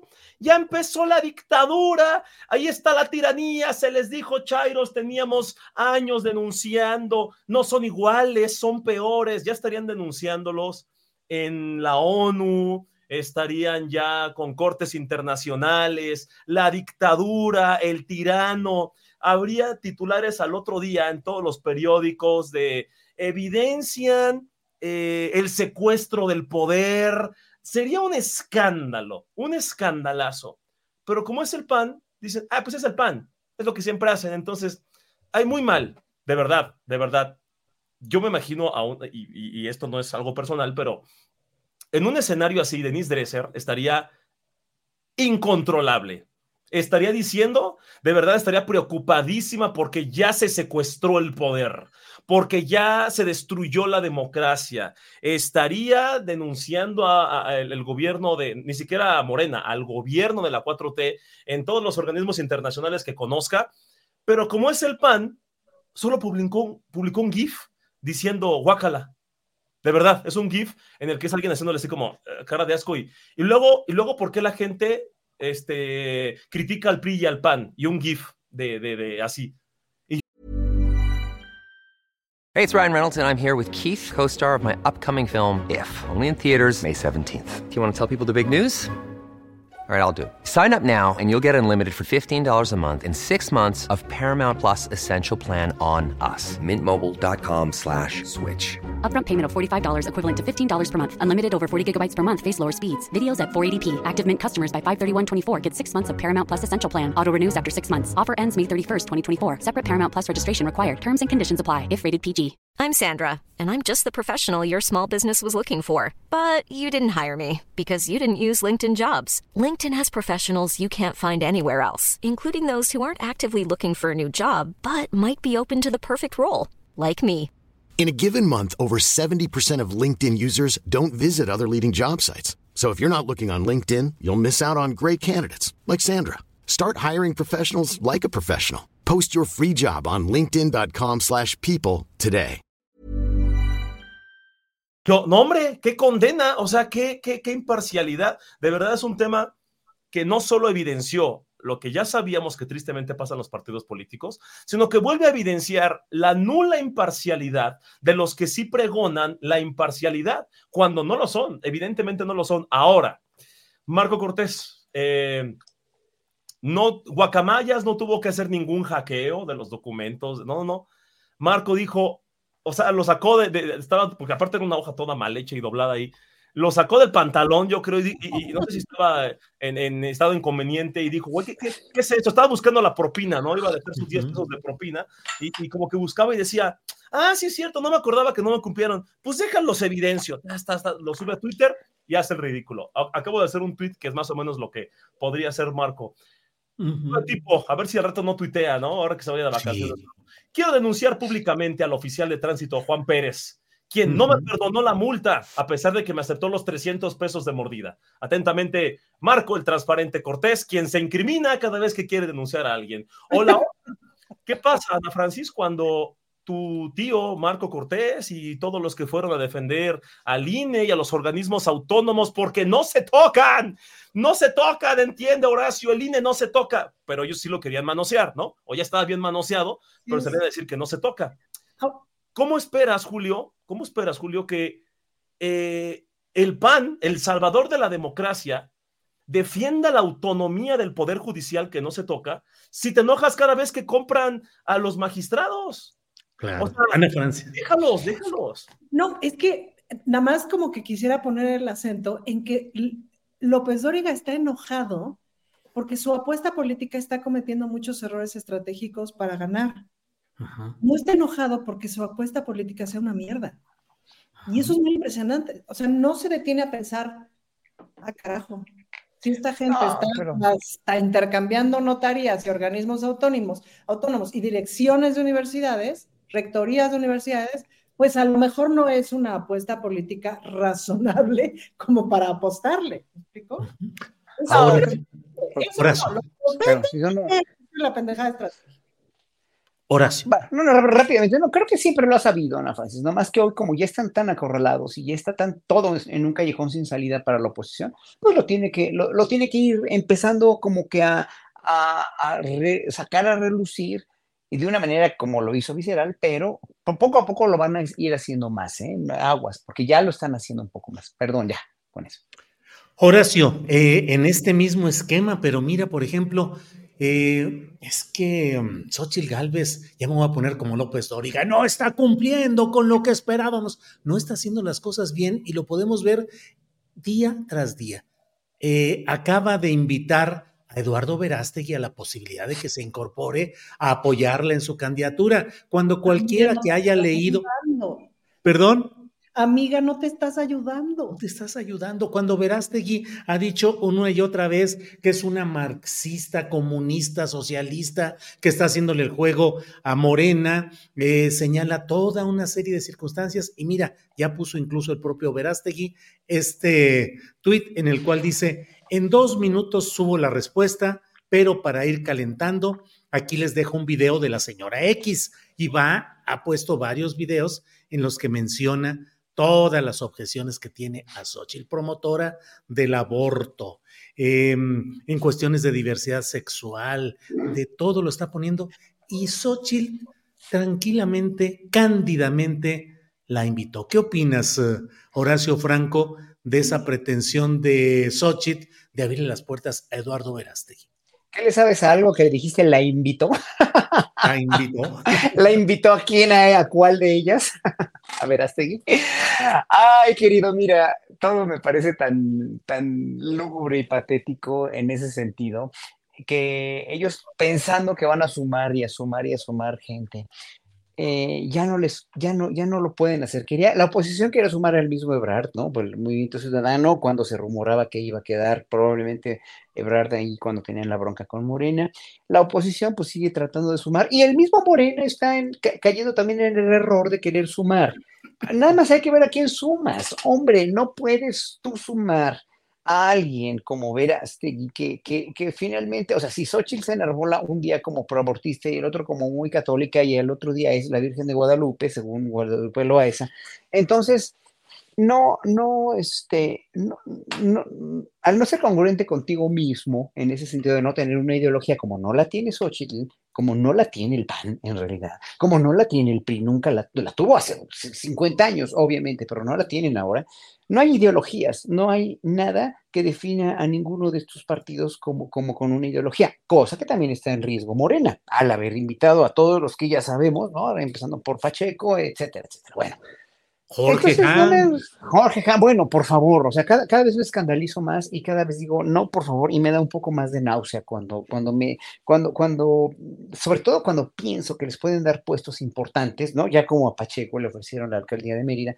pero bueno, en fin, no, no, aquí no hay congruencia, o sea, no hay congruencia y es nada más sumar a lo tonto. Cuando sumas a lo tonto, cuando, te, cuando, cuando empiezas a coleccionar cosas a lo tonto y no ves que lo que estás coleccionando ya lo tienes o no lo necesitas, te empiezas a hacer de veras de, un caos, te empiezas a hacer de un caos que después va a ser muy difícil administrar. ¿Por qué? Porque finalmente toda esa gente no le sirve ni le va a servir a Morena. ¿Por qué? Porque, o, o, a Xochitl, imagínate que, que Xochitl sumara, que, que el verdad eh, aceptara sumarse a Xochitl. Pues no, no tiene caso, cada quien en su bastión. Y cuando, cuando tú tienes tu bastión, como lo puede tener alguien de ultraderecha, como ver así, alguien de derecha, entre comillas, como Xochitl, o alguien de izquierda, como Morena, entonces, estableces códigos, estableces cánones que van a ser finalmente lo que va a convencer a los votantes de, de sí o no darte su confianza del voto, nada más. Y si no hacen eso, vamos a seguir los ciudadanos verdaderamente creyendo en el desprestigio de todos los partidos políticos. Entonces, Xochitl invite a Verástegui, pues a se me hace una tomada de pelo, ¿no? Eh, eh, Verástegui mismo, su carrera como político, su brillante carrera como político de todos los estados que ha gobernado, de todas las legislaturas de las cuales ha formado parte, de todos los cargos públicos que ha, este, eh, ocupado, le digo con sarcasmo, obviamente, pues lo hacen un político muy diferente a Xochitl Gálvez, ¿no? sí, sí, sí, Horacio. Ahora, Ana Francis, se toca el tema de la teatralizada ceremonia de destape del nuevo candidato presidencial de Movimiento Ciudadano, en un ambiente muy relajado ahí con el vato de Nuevo León, diciendo, bueno, pues aquí tenemos ya a mi compadre y además fue mi representante, mi coordinador de campaña. ¿Cómo ves esos espectáculos, Ana Francis? Como sketch de los polivoces. Hay que reconocer que está bien hecho, Julio. Fíjate que Samuel tiene una cosa muy particular, supongo que eso lo, lo hizo también ganar, que esta, esta conversación franca, pareciera que todo lo que dice es la neta, ¿no? Que es una cosa este, que combina el, el, acento local, que es muy lindo, con una personalidad muy particular, pues, ¿no? Y luego viste que ayer sacó su video de explicación de que lo mismo que, que, el de la burrada de Marco Cortés, pues fue lo que él dijo que le habían intentado hacer.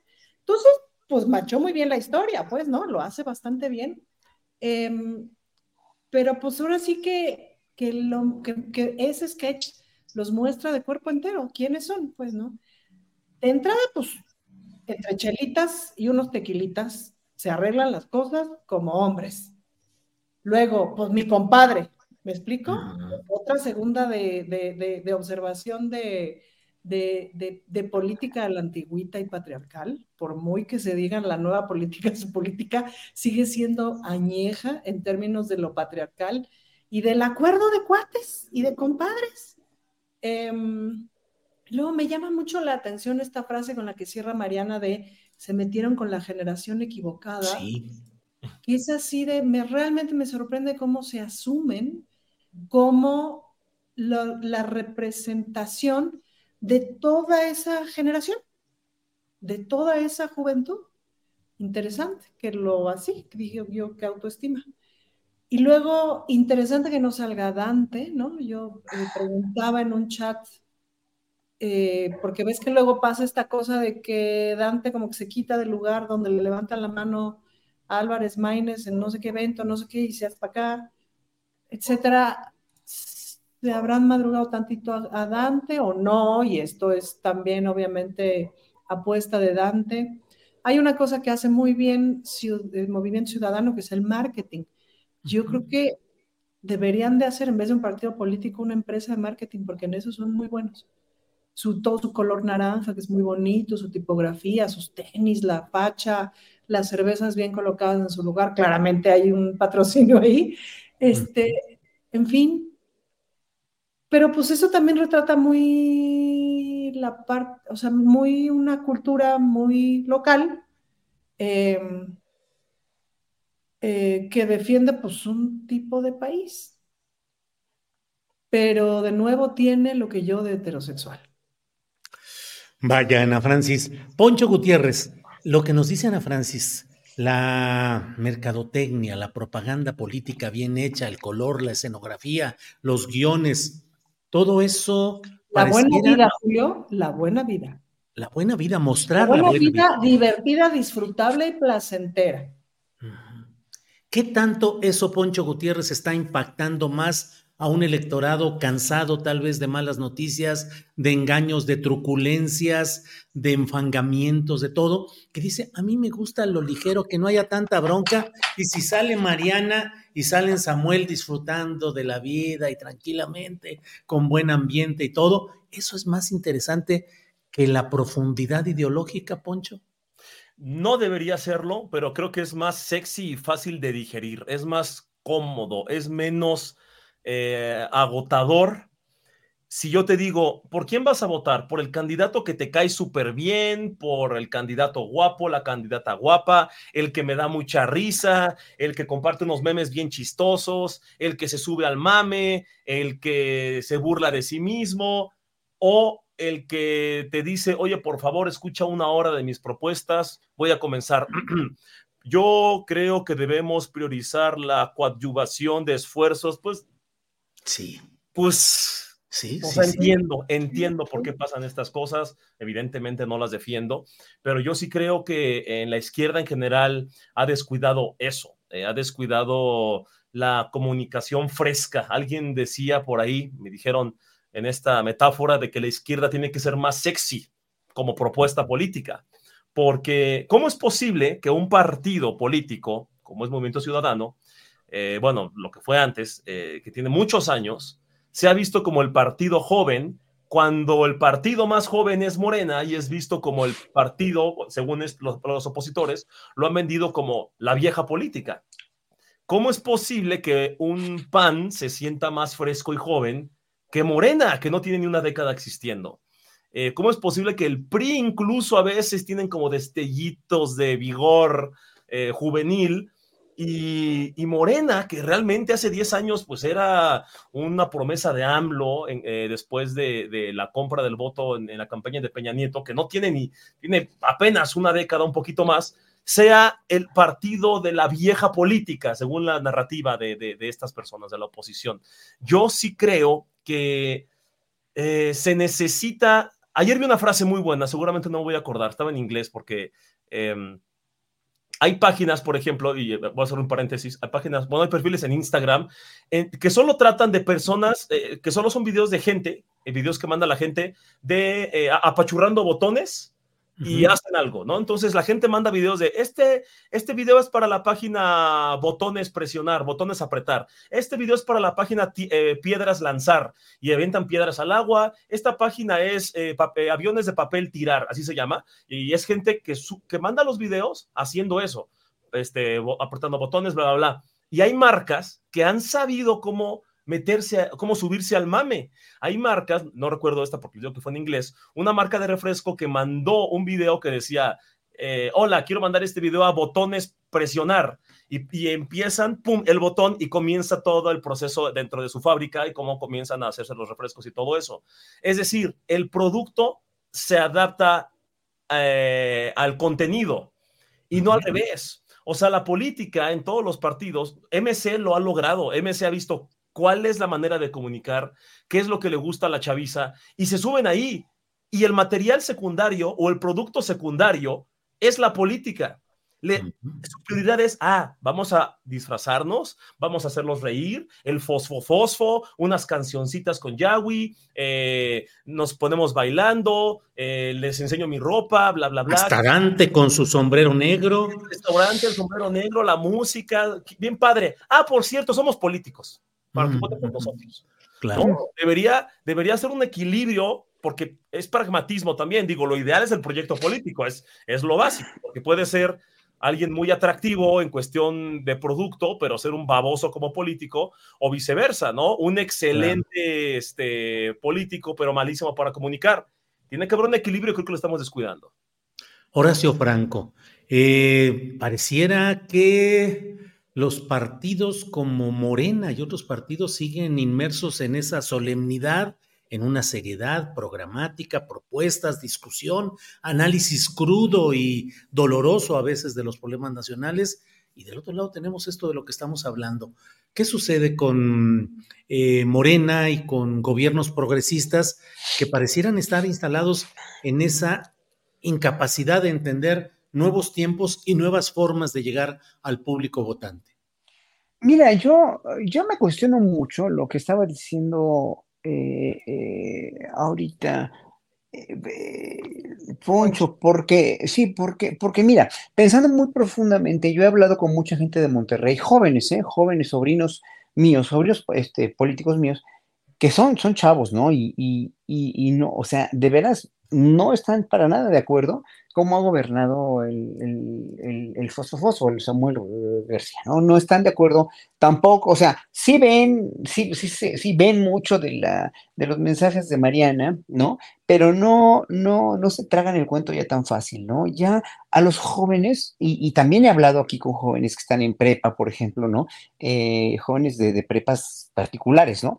Eh, eh, también amigos de sobrinos míos, y, y, sí, obviamente, sí, ven, ven mucho TikTok, están todo el tiempo con los teléfonos así, a veces jugando y, lo que quieran, pero no les gusta se les como estúpidos, ¿eh? porque no son estúpidos, no son estúpidos ni van a, a o sea, oyen también de gente de sus papás o de, la gente que está más, un poco más empapada en la política o en cómo va el país, por lo menos cómo va el país en la cuestión económica o en la cuestión de, lo que está haciendo López Obrador y la Cuarta Transformación, que no todo son, es miel sobre hojuelas, ya lo sabemos, que, hay muchas cosas que se le pueden mejorar, muchas todavía, pero que finalmente eh, no se chupan el dedo, ¿no? Y yo creo que ahí hay el pragmatismo del pueblo cuando sea la votación de, junio, va a, reflexionar mucho y va a decir, es que, híjole, o sea, todo esto,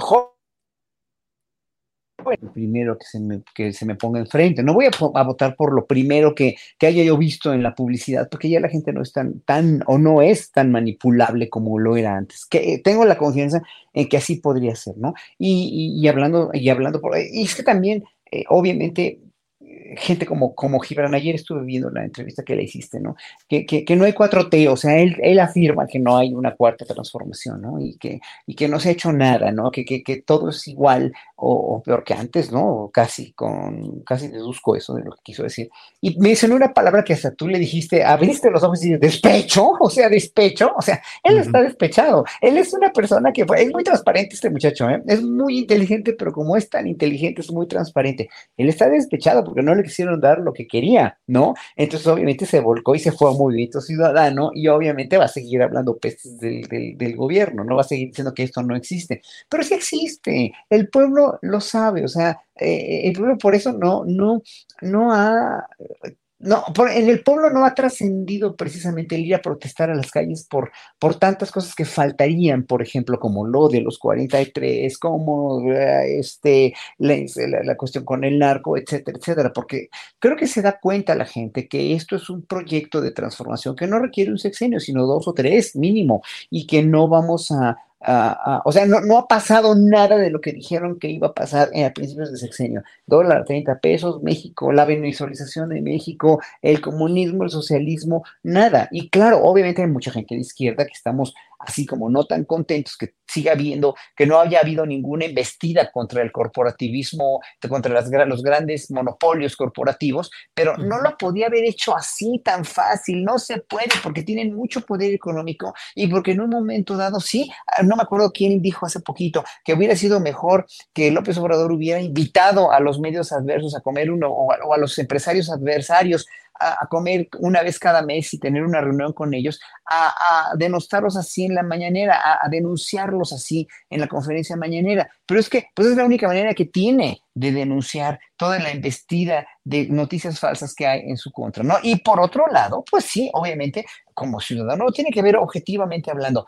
señor presidente, por favor, los 800 documentos de Yotzinapa, que se liberen, que el ejército los tenga. Usted es el comandante de las Fuerzas Armadas, pues órale, a obligarlos a, a, este, a enseñarlos y a mostrarlos, etcétera, etcétera. Ya sabemos todo lo que pasa en la cuestión con el narco, toda la, cuestión, y lo que se va a venir este año antes de las elecciones con la cuestión de que nos, o sea, van a jugar una guerra sucia tremenda con, con narcobloqueos, que no van a ser narcobloqueos, pero van a ser un teatro, la oposición, para, para que el pueblo diga, no, no, no, no podemos seguir con Morena, pero pues es que no hay otra opción, ellos estuvieron peor años y años y años, ¿no? Entonces, ya, hasta ahí.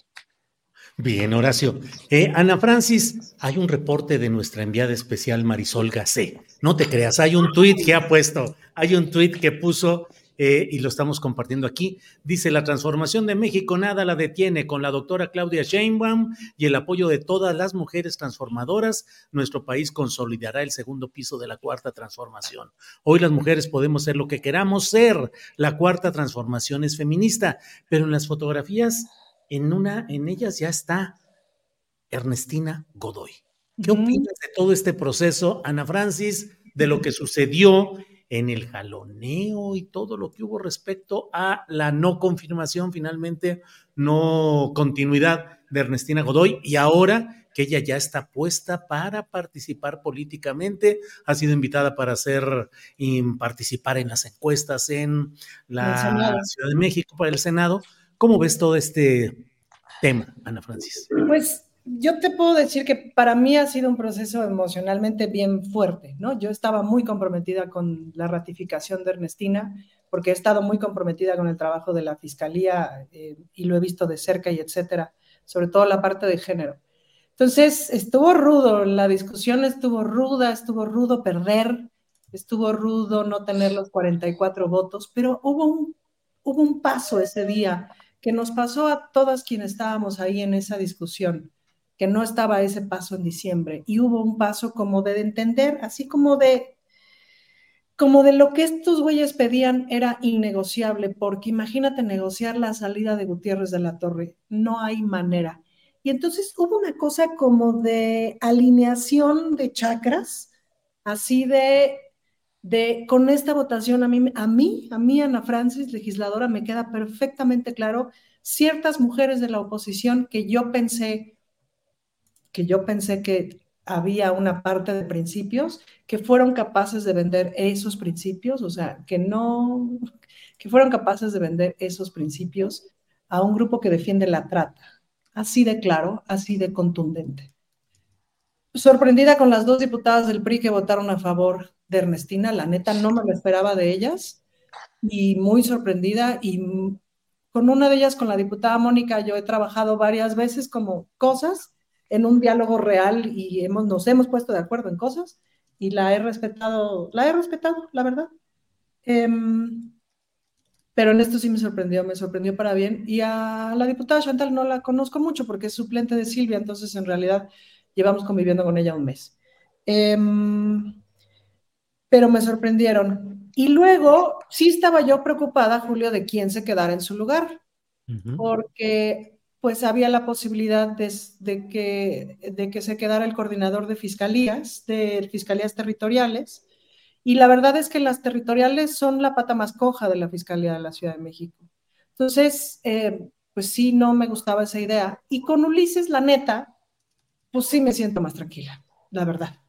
Me siento mucho más tranquila de que la, de la continuidad del trabajo que, que, empezó Ernestina, no solamente en lo de género, que ahí la verdad estaba yo muy tranquila porque la coordinadora de estas fiscalías, que es Sayuri, me parece que es de una pieza y que además es muy capaz. Pero este, me quedo muy tranquila con Ulises, porque Ulises me parece que es un tipo con mucha congruencia, que es alguien que también viene del movimiento, que además por cuestiones tangenciales me he enterado de buenas historias de él, de buenas historias de hace 20 años, de hace 30 años, de hace 25 años, de hace 15 años, de anécdotas de sus cuates, este, y que me cae muy bien. Muy golpeado por el asunto de su rápida inscripción como licenciado en Derecho. Que, que habría que, no sé si él ya sacó una declaración al respecto eh, de la veracidad o no de esa noticia. La verdad es que no me ha dado la vida de darle seguimiento a ese asunto, pero sí te podría yo decir que si está siendo muy golpeado por esta oposición, tiene que ver con que él ha estado también muy comprometido con la investigación del el cártel inmobiliario. Entonces, pues claro que le van a pegar. Y otra cosa importante, Julio, que es importante que la gente sepa, dentro de la fiscalía hay fuego amigo, digo, fuego enemigo, o fuego, ¿cómo se dice eso? Es decir, hay gente trabajando en la fiscalía para la oposición. Por eso Christian von Roerich pudo huir, porque a alguien le pasó el pitazo de que ya había salido la orden de aprehensión o de que iba a salir la orden de aprehensión en cualquier momento. Esas cosas se mantienen en la mayor secrecía posible. Es decir, ahí hay gente infiltrada vendiendo pitazos todo el tiempo. No es, no es que no lo sospecháramos, pero sí, me explico, pero se los afirmo. Es decir, y no necesariamente se sabe quiénes son, me explico. Entonces, la fiscalía no está totalmente limpia como prácticamente ninguna institución porque como dijo bien Ernestina en su informe, las transformaciones no son por decreto, van siendo y van siendo con mucho trabajo. Entonces, pues la transformación de la fiscalía ahí va. Mi deseo, Julio, que ahora que se vaya, si se va al Senado me parece increíble. La verdad es que donde se vaya Ernestina me parece que va a ser un gran trabajo. Mi deseo sería que Hertz Manero renunciara, mm. Ernestina subiera como fiscal federal. Ese sería, esa era mi, esa es mi cartita posfecha, post, eh, prefecha, quien sea cómo se diga, a los Reyes Magos. Órale, Ana Francis. Pues Poncho Gutiérrez, por equilibrio informativo tenemos que abordar el otro tema que también está simbrando a la propia, o simbrando o generando discusión y polémica relacionado con los señalamientos de San Juana Martínez de que presuntamente le pidieron un moche, un soborno de 20, 30 millones de pesos respecto a la liquidación que habrían recibido trabajadores de Notimex. Eh, ¿Cómo salía adelante de todo esto, Poncho? Muy oportuna tu pregunta, Julio. Hasta va a parecer que es un montaje y no quiero hacer yo referencias a otros medios de comunicación. Resulta que casualmente ayer entrevisté a Adriana Urrea, me parece, quien es quien era la líder sindical eh, de Notimex a partir de 2019, cuando sale el exsecretario, eh, y me contó toda su versión, me contó toda su versión. Eh, ella me dijo más o menos esto, me dijo, entra San Juana con la administración, con un discurso anticorrupción. Lo primero que pasa es que el entonces secretario, el líder del sindicato, se va, desaparece, pero sigue cobrando. Eh, después de eso, ellos dicen, pues, ¿qué onda? Este, ¿Qué está pasando? Comienzan ciertas violaciones a sus derechos laborales. Dicen, oigan, pues, ¿con quién acusamos a San Juana? Porque ya no está el líder este. Y de repente corren un montón de personas y dicen, oigan, ¿qué está pasando? ¿Quién nos va a cuidar? Ahora, ¿quién podrá defenderme? Entonces se organiza el sindicato, eh, porque era mucho derecho laboral. Eh, y en esos días me, me, asegura Adriana que comenzaron a recibir órdenes de que desde la agencia se golpeteara a algunas, algunos personajes políticos, incluida la entonces jefa de gobierno Claudia Sheinbaum. Y Ernestina Godoy. Ernestina Godoy, eh, Luisa María Alcalde, Esteban Moctezuma y otros y también a personajes del periodismo como Carmen Aristegui, Lidia Cacho y otras personas más. Eh, dijeron, eh, estas personas dijeron, no, no vamos a hacer eso, no tenemos pruebas de lo que estamos acusando. O sea, no lo vamos a hacer no porque nos caigan bien, sino porque no hay evidencia de lo que estamos diciendo y que comenzaron las amenazas. Ah, si tú no obedeces a, la actual directora, a, a San Juana, entonces te vamos a correr y todo esto. Se organizan como sindicato y la nombran a Adriana como la nueva líder sindical, la nueva secretaria. Y entonces ya comenzó una disputa ya personal, eso es lo que me dice Adriana, entre ella y San Juana, y que era un, dice que, le metieron incluso este orden de aprehensión, orden de aprehensión, porque eh, no, que supuestamente por desvío de recursos, porque nunca devolvió eh, 2.600 pesos de unos viáticos que ella dice que no lo dejaron devolverlos porque ya la habían corrido. O sea, dice, dice Poncho, fue una tontería de dos mil pesos de unos viáticos.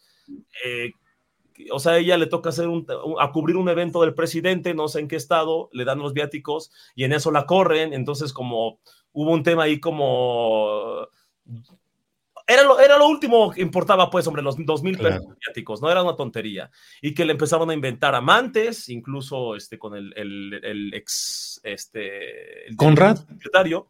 Sí, que estaba diciendo ella que era una que era violencia laboral eh, de género y varias cosas, eh, que se fueron a huelga después de esto, que se fueron a huelga y que San Juana dijo, a mí no me interesa su huelga, yo voy a seguir trabajando y cobrando. Y le dijeron, oye, pero es que eso es ilegal, pues por, por algo es una huelga.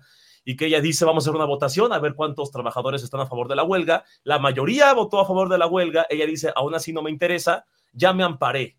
su huelga es ilegal. Y dijo, tengo un amparo, tengo un amparo, tengo un amparo. Fue con el presidente a decir, ya tengo un amparo y, el sindicato este, no quiere trabajar a pesar de que tengo un amparo. Y me dice Adriana, no había ningún amparo.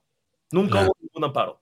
Solo era para, para que públicamente dijeran, a pesar de, de que Notimex ganó un amparo, sus trabajadores quieren seguir sin trabajar.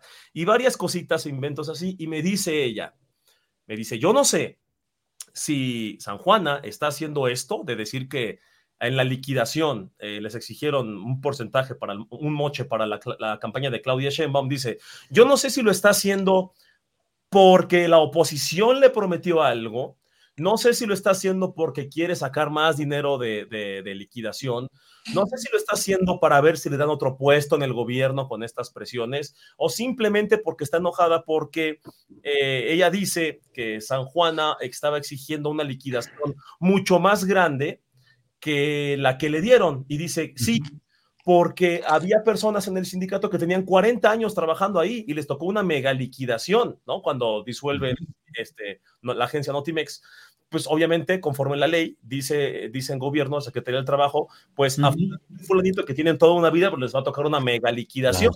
Pero a la gente de confianza que tocó en San Juana, pues no tenían 2019 como máximo, o sea, sí, y les tocó una liquidacióncita. Y al parecer, ese fue como el móvil o la razón para que dijera ella, ¿y por qué a mí menos? Esa es la versión. Yo no estoy afirmando nada. Eso es lo que me dijo Adriana. Entonces, este, suena complejo y eh, muy interesante. Horacio, estamos ya en, encaminándonos a la parte final de nuestro programa, pero eh, Ana Francis hizo una, un señalamiento que me pareció muy interesante, su carta postfechada a los Reyes Magos. Horacio, ¿tú qué le pedirías? Sí. Perdón, ¿puedo agregar sobre este tema una cosa que a mí me llama la atención? Creo que también vale la pena preguntarnos qué papel está jugando la jornada aquí. Me sorprendió muchísimo que eh, el artículo saliera publicado en la jornada y ya me había llamado mucho la atención como ciertos gestos de la jornada en contra de la familia alcalde por detallitos. Me acuerdo mucho de uno en donde salió una foto publicada de Luisa María Alcalde que estaba viendo una página de comprarse ropa y salió por ahí un tuit hace años. Que ella estaba en un, en un avión subida, este, pues nada, baboseando en una página como cualquier persona. Este, y eso, salió, eso era noticia, pero en la jornada, no en la reforma. ¿me Entonces, me acuerdo que desde entonces empecé a poner atención en ciertas cosas. Y ya luego preguntando, porque preguntando se, se llega a Roma, me enteré de que hay una suerte de pleito casado o de rencor añejo entre la jornada y el señor alcalde, de cuyo nombre no puedo acordarme. Arturo. Arturo. Arturo alcalde, perdón, por el sindicato, no sé qué pleito hace años, la neta no me lo sé. Pero más allá de eso, me parece que es un momento súper interesante como para también mirar desde el respeto y la crítica el rol que está jugando la jornada en, esta en este juego y que también asumir que es un factor de poder. Es decir, no podemos pensar que la jornada no es un poder fáctico.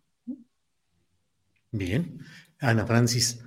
Horacio, ¿algo sobre este tema o pasamos con la carta posfechada?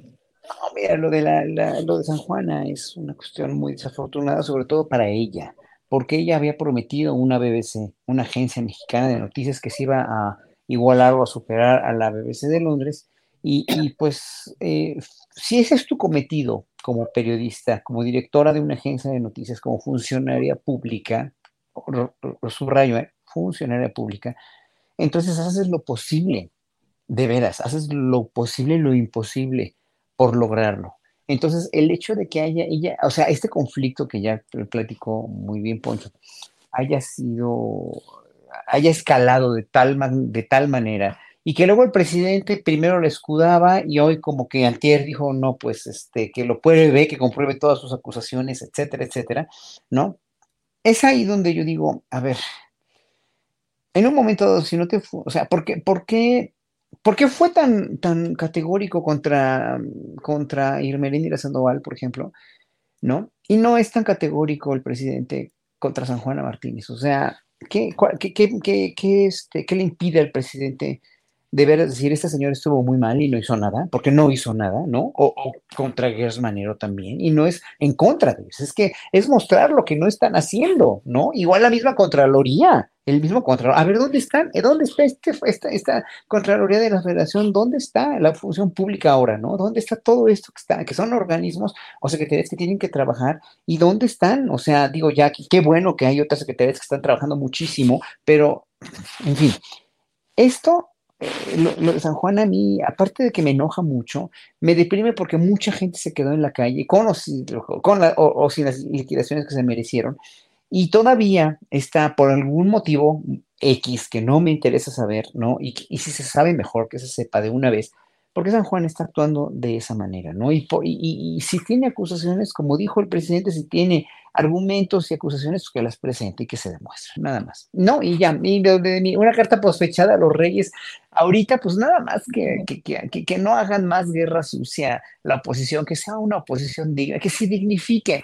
Yo le diría a la oposición, señores de la oposición, o le pediría yo a los Reyes Magos, a ver, háganles ver, que entre en su cabecita la idea de que una oposición tan, pero tan desfundada y tan, pero tan calumniadora, pero tan, pero tan, eh, pues ya sin ningún, sin ninguna, sin ninguna credibilidad como la de ahora, pues en, en, estos meses que les quedan como oposición ahorita, si de veras quieren ganar un poquito más o limpiar su imagen o, o, o lo que sea, ¿no? para las siguientes elecciones, pues pónganse, pónganse un poco más inteligentes y argumenten más no echen mentiras, no, no vayan a hacer guerra sucia, porque eso, eso de una guerra sucia sí puede ser no letal, pero sí puede ser muy desgastante para el electorado, para los ciudadanos. Desgastante que ya no creemos en nadie, ya no creemos en nada, y luego va, a pasar que en un momento dado, y también le pediría a los reyes que le ilustra, que, que, es la cabecita de los líderes de Morena, que por favor tengan a bien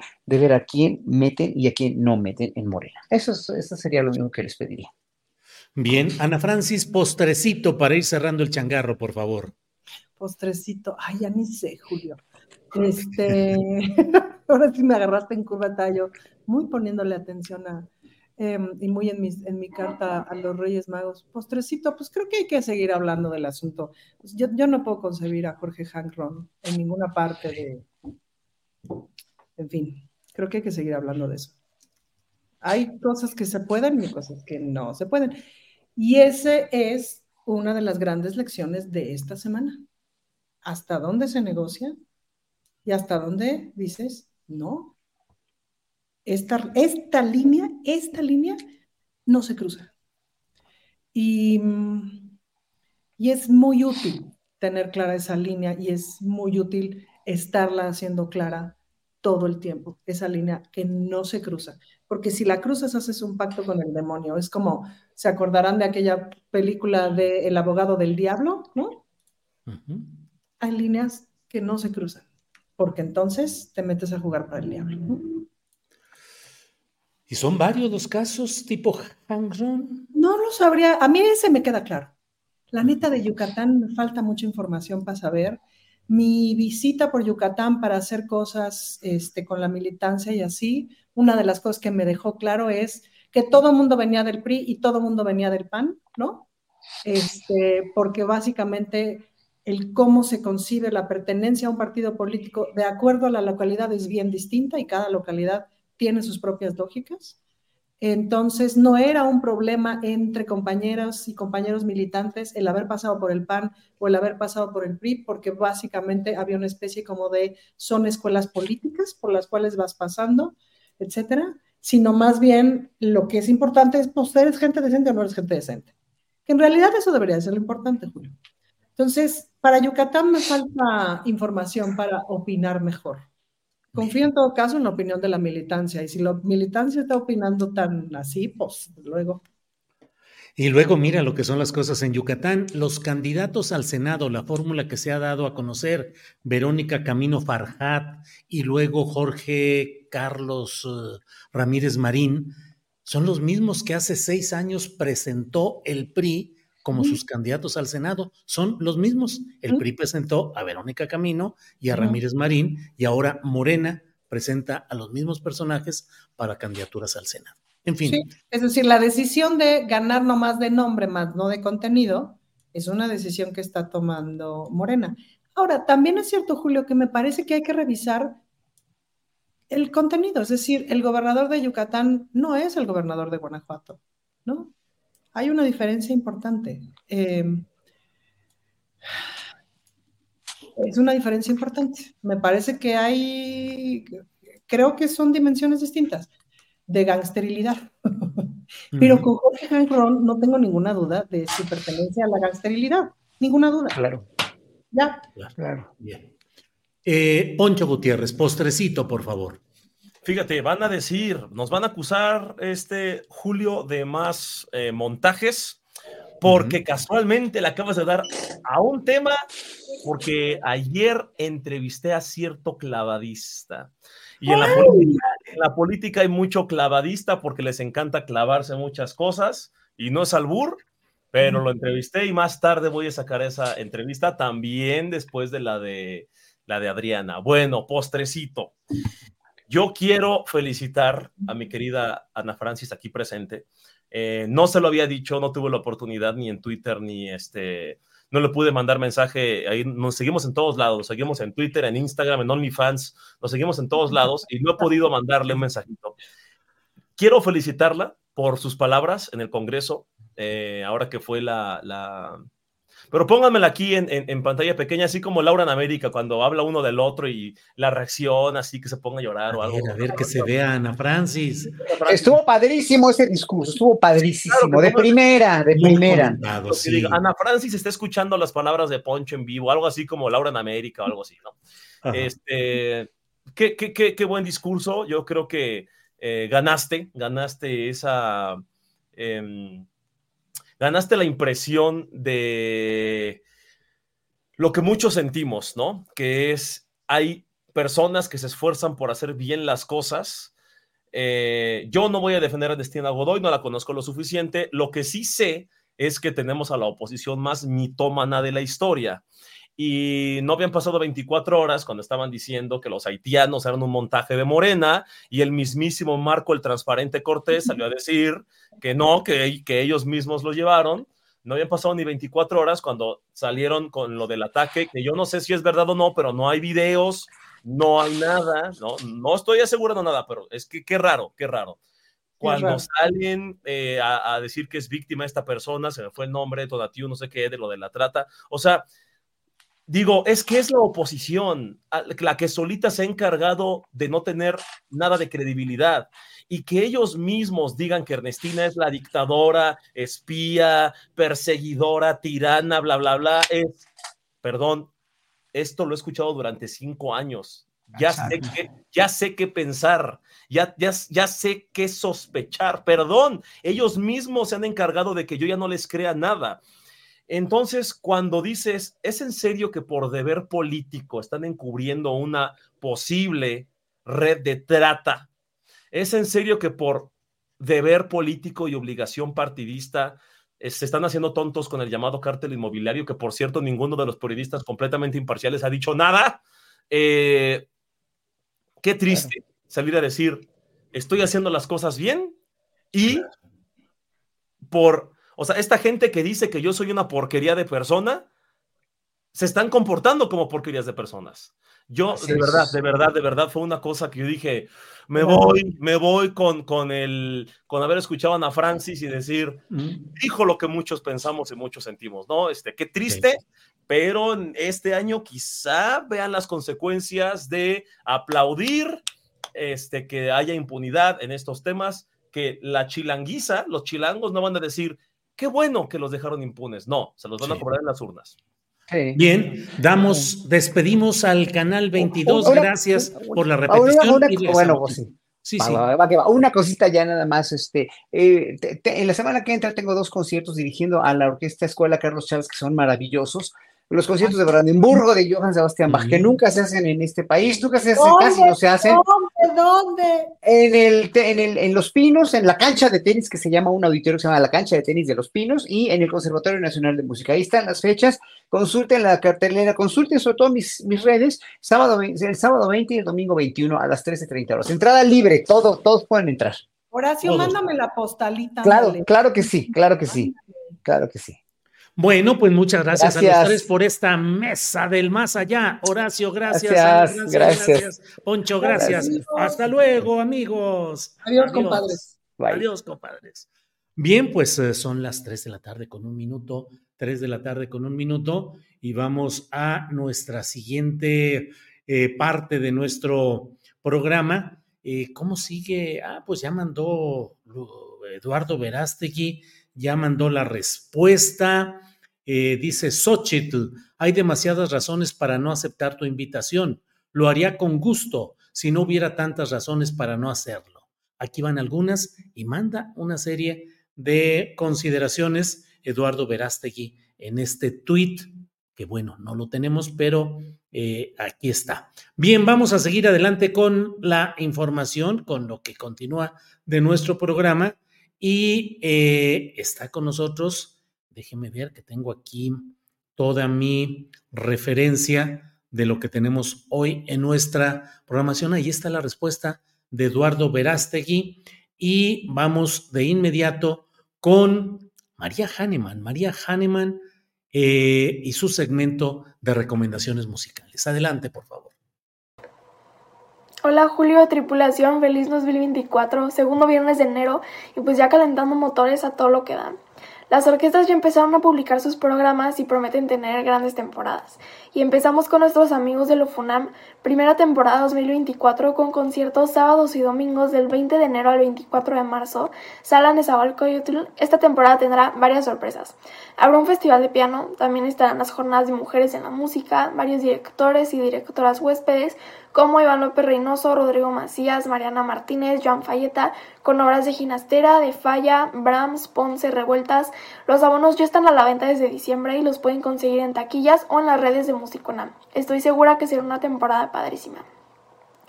Y los que andan de manteles largos son los de la Filarmónica de Querétaro, pues este 17 de enero arrancan su temporada con el concierto El baile vienés bajo la batuta de su director titular Marcadín y en sus propias palabras nombra esta temporada Filarmónica para Todos, con invitados como el guitarrista Pablo Garibay, con el joven violonchelista Ernesto Fernández Lara, el pianista Juan Pablo Urcasitas.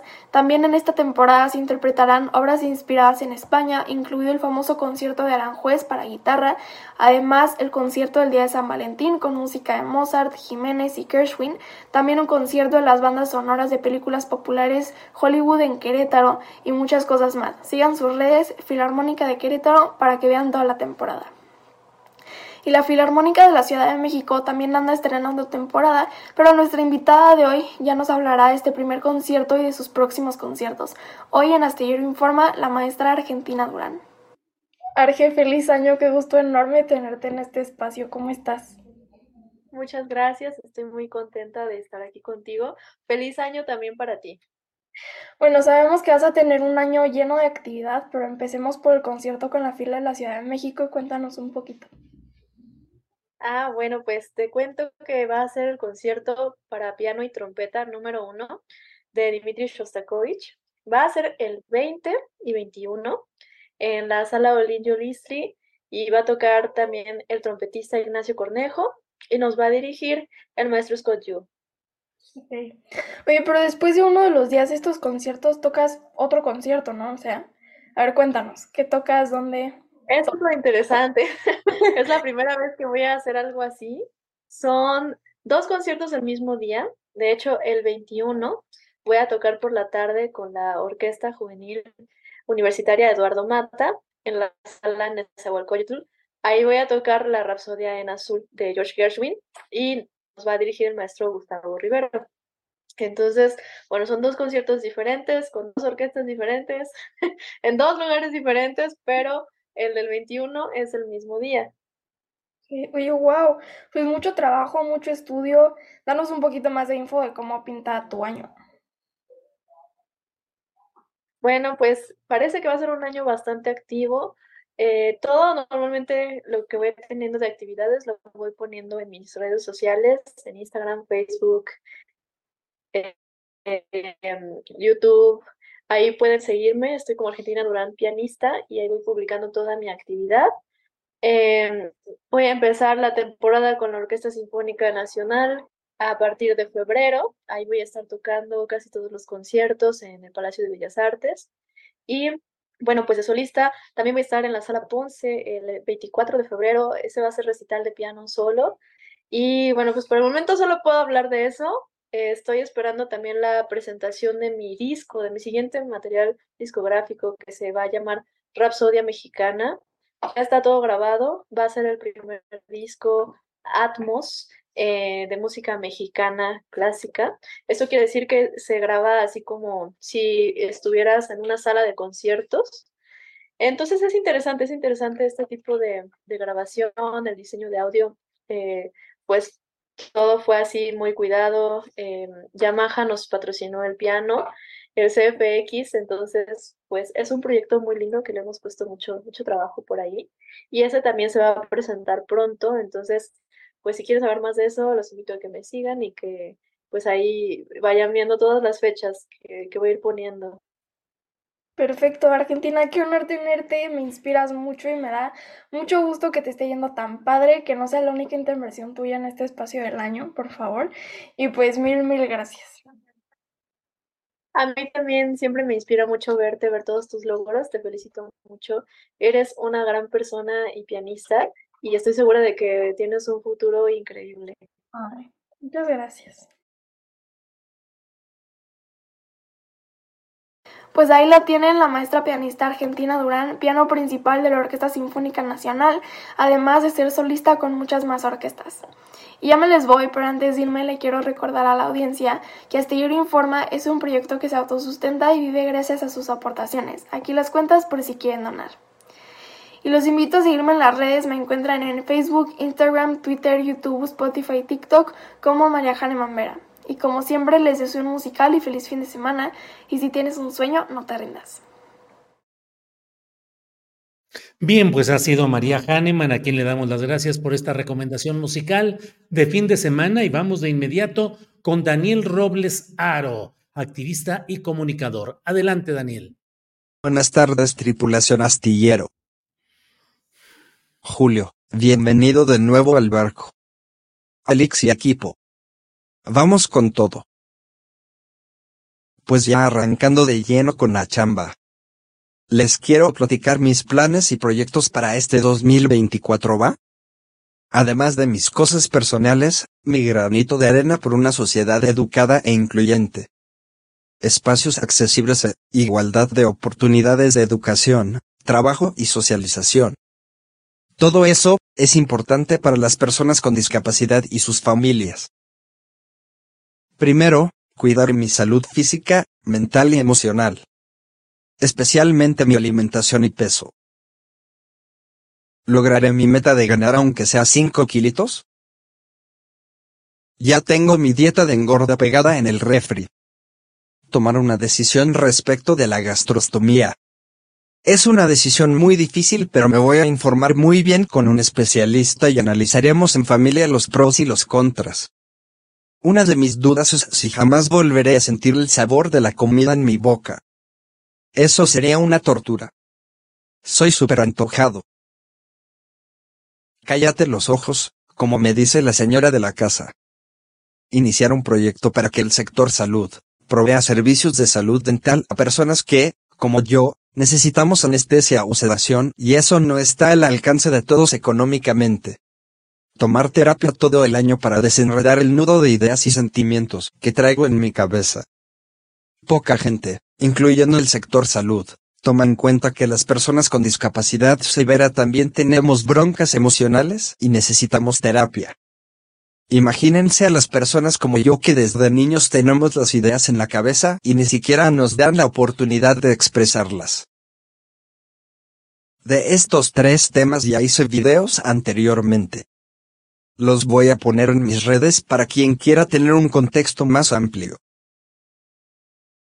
En lo profesional, tengo por el momento, los siguientes proyectos. Casa de Formación e Inclusión en materia de discapacidad.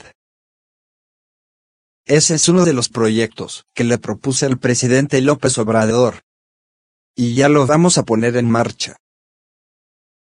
Justamente ayer tuve un Zoom de trabajo y planeación con la secretaria Ariadna Montiel. Y estuvo súper productivo. Ya verán. Vamos a llevar a cabo muchas acciones y proyectos en favor de personas con discapacidad y sus familias. Me voy en dos semanas a la Ciudad de México. ¿No les parece que soy una persona súper afortunada? Yo, un simple mortal, tratando con el gabinete presidencial. Estoy muy emocionado y con muchas ganas de trabajar. Bueno, pues con la Secretaría de Bienestar presenté un plan de trabajo de cinco puntos. Hagan changuitos para que se aprueben todos. Y el equipo de la doctora Álvarez Bulla del CONACIT, ya se comunicó conmigo a principios de la semana. Y con ellos vamos a trabajar los siguientes proyectos. Creación del primer banco de pictogramas mexicano. Taller de diseño de sillas y asientos ergonómicos para personas con discapacidad motriz severa. Proyecto de investigación, desarrollo e implementación de tecnologías de seguimiento ocular. Por otra parte, quiero impulsar la difusión sobre la comunicación alternativa y aumentativa a nivel nacional. Desde todos los espacios que me sea posible. Todos los días recibo mensajes de personas que quieren saber sobre el tema. Y mi mamá no se da abasto. Necesitamos una plataforma de difusión masiva. Dar muchas conferencias. Eso es un ganar, ganar, en todo sentido. Este año quiero costear dos viajes. Uno a calar una semana. Y otro a los mochis a conocer a parte de mi familia seguir trabajando en el tema de la asistencia sexual. Ir a otras dos conferencias con el presidente. Tengo 10 proyectos y hasta ahora solo he podido plantear cuatro. Tal vez acercarme a todos los candidatos presidenciales con varias propuestas a ver quién me pela. En lo muy personal quisiera una vida social más activa. Pasar mucho tiempo de calidad con mi familia ir a los mochis a pasar año nuevo y conocer a mi familia de Sinaloa, Sonora y Chihuahua. Viajar en el tren Chepe en tiempo de nevadas. Convivir con más personas que van por el mismo camino que yo. Hacer amigos. Ah, y también impulsar la unión entre los colectivos de personas con discapacidad, para que el movimiento agarre mucha más fuerza y este año rompamos récord de asistencia en la marcha del 3 de diciembre. Y ya con eso por el momento. Porque a diario surgen más cosas. Y no sé qué sorpresas me tenga la vida este año. ¿Y ustedes? ¿Qué planes y proyectos tienen para este 2024? Los leo atentamente. Y hasta aquí mi choro mareador muy sácale punta. A ver cuánto puedo lograr de veras. Hasta la próxima. Gracias totales. Si quieres compartir este segmento, y otros más, te invito a checar mis redes. YouTube, Daniel Roblesaro. Facebook. Daniel Roblesaro. Twitter, arroba Daniel Roblesmex.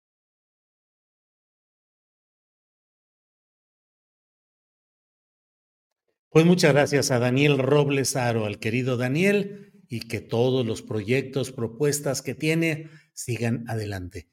Vamos de inmediato con Jesús Taylor, cinéfilo que ya está puesto aquí, calentando motores y bueno, por lo pronto calentando aunque sea las manos. ¿Qué? ¿Mucho frío, Jesús, o qué? Pues yo tengo las manos heladas, querido Julio, no sé por qué. ¿Eres friolento tú? Eh, no, fíjate que no mucho.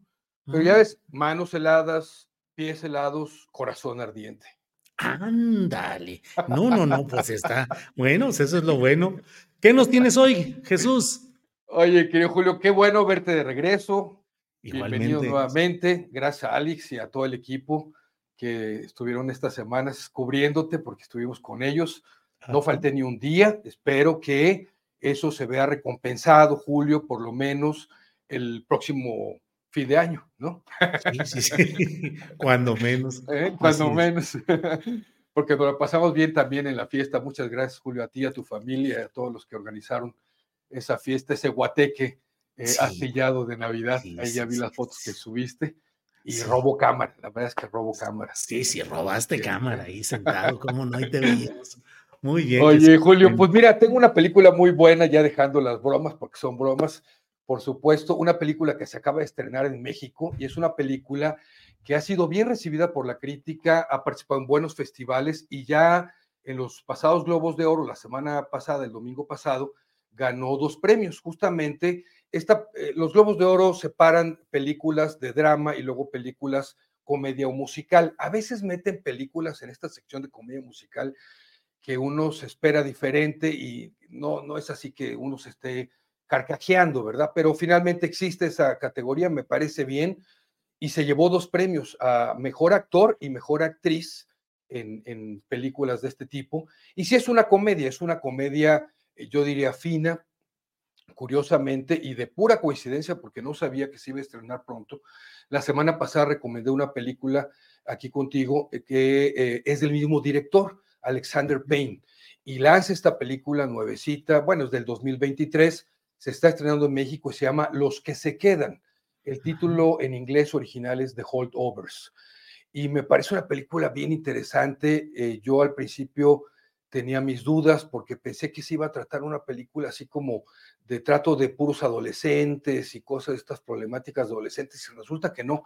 Es una película que tiene su dosis de drama, tiene su dosis de comedia, pero fina, de esta comedia que nos plantea la vida, ¿verdad? A veces con absurdos, con ironías, con juegos, ¿verdad? Que nos hace la vida a veces y nos tenemos que reír, digamos, de las circunstancias. Y es el, actor Paul Giamatti, eh, que es muy conocido, y él es un profesor, un profesor eh, que inclusive lo tachan de intransigente, muy estricto, no da concesiones, y está ambientada en los años 70, a principios de los años 70, en un colegio muy prestigioso de estos de alcurnia para gente de mucho dinero en los Estados Unidos, y, el, colegio se llama Barton, y eh, pues está a cargo él de, en sus clases, es historiador de un grupo de alumnos, y no todos son muy bien portados, digamos, o no van muy bien en las clases, él es duro, y eh, llega la época navideña, y en estos colegios donde los alumnos viven también, pues en la época navideña salen de vacaciones hacia sus casas, pero no todos pueden, y un grupo de cinco alumnos se tienen que quedar ahí en la, en la temporada navideña, las vacaciones navideñas, y este profesor se queda encargado de ellos para cuidarlos.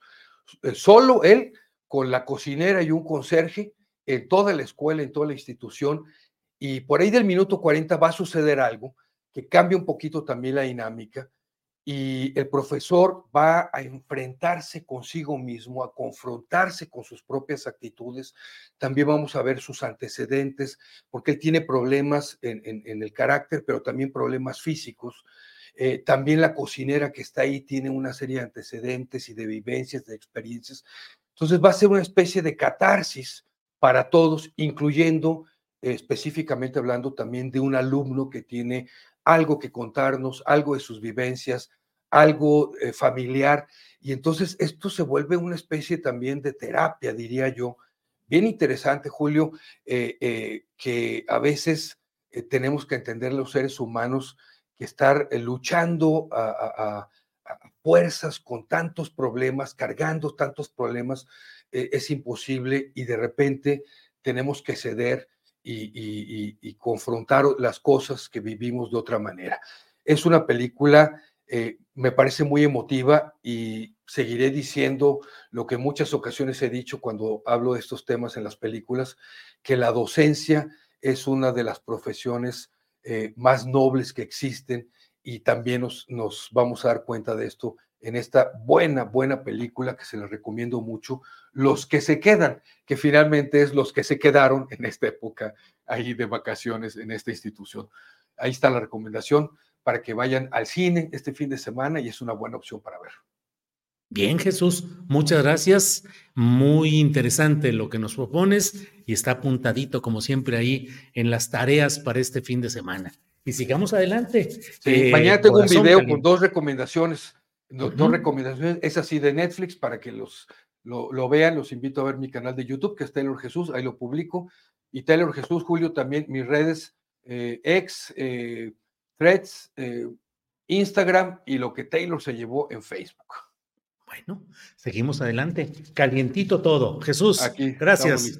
Gracias, un abrazo a todas y a todos. Gracias, hasta luego. Bueno, vamos de inmediato a nuestra siguiente sección de recomendaciones de fin de semana y vamos ya con Daniel Mesino. Daniel, buenas tardes. Hola, muy buenas tardes, Julio, y súper atento a la recomendación de Jesús Taylor. Yo tengo un amigo que es ingeniero en Ciudad Juárez y que quiere eh, eh, ser maestro. Le voy a, bueno, voy a ver la película este fin de semana, porque tengo ganas de ir al cine, y luego se la voy a recomendar. Espero que ya en Ciudad Juárez llegue la película, porque se antoja muy bien. Y pues un saludo a toda la comunidad de lectores de Astillero Informa. Gracias por seguirme en las redes sociales de Om Yoga hoy, en Twitter y Buenos Días Abril Novela en Instagram, así como en el blog. Se los recomiendo mucho en el blog, que es eh, los, los, eh, los, los eh, libros de los viernes.blogspot.com, que todo lo que yo comento contigo, ahí subo el escrito para, por si alguien tiene duda, cualquier cosa, entonces suscríbanse a este blog. Los libros de los viernes.blogspot.com. Y para este fin de semana, Julio, quiero compartir con ustedes una novela o ensayo, es difícil de poner los límites, que me ha impactado como pocos al inicio y que creo que es una lectura ideal para iniciar este 2024. Se trata del libro más reciente del gran periodista y escritor Martín Caparrós y me refiero al mundo entonces, historia del presente. Esta es la portada del libro, que es un, eh, tú sabes, este eh, Martín Caparrós él es premio Ortega y Gasset de periodismo por a la trayectoria profesional en este 2023. Y el mundo entonces es, una fascinante, es un fascinante retrato de nuestro presente. Es una herramienta que sirve para definir qué hacemos, quiénes somos y quiénes quizás seremos. Es, eh, digo, el mundo entonces es una guía para entender el mundo en el que vivimos.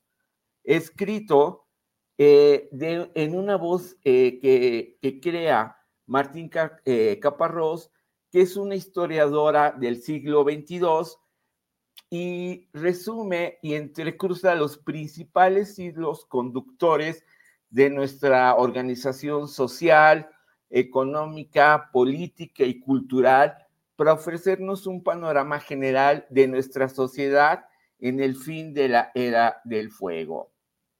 La voz que Caparrós da a la investigadora permite centrar al lector en una línea narrativa en la que presenta la historia de la humanidad desde la antigüedad hasta la etapa contemporánea con claridad y un conjunto de datos que nos permite ubicar cómo se originó la riqueza de las grandes potencias, eh, la creación de las grandes multinacionales, eh, los abusos del neoliberalismo, la expresión de la sexualidad en la actualidad y otros temas que se generan, que generan un interés y que tú no puedes parar de, de, leer en este libro, yo diría, de largo aliento, porque son casi, bueno, son 430 páginas mira, debo confesar que todavía no lo termino de leer y comencé en diciembre, pero me falta este cacho.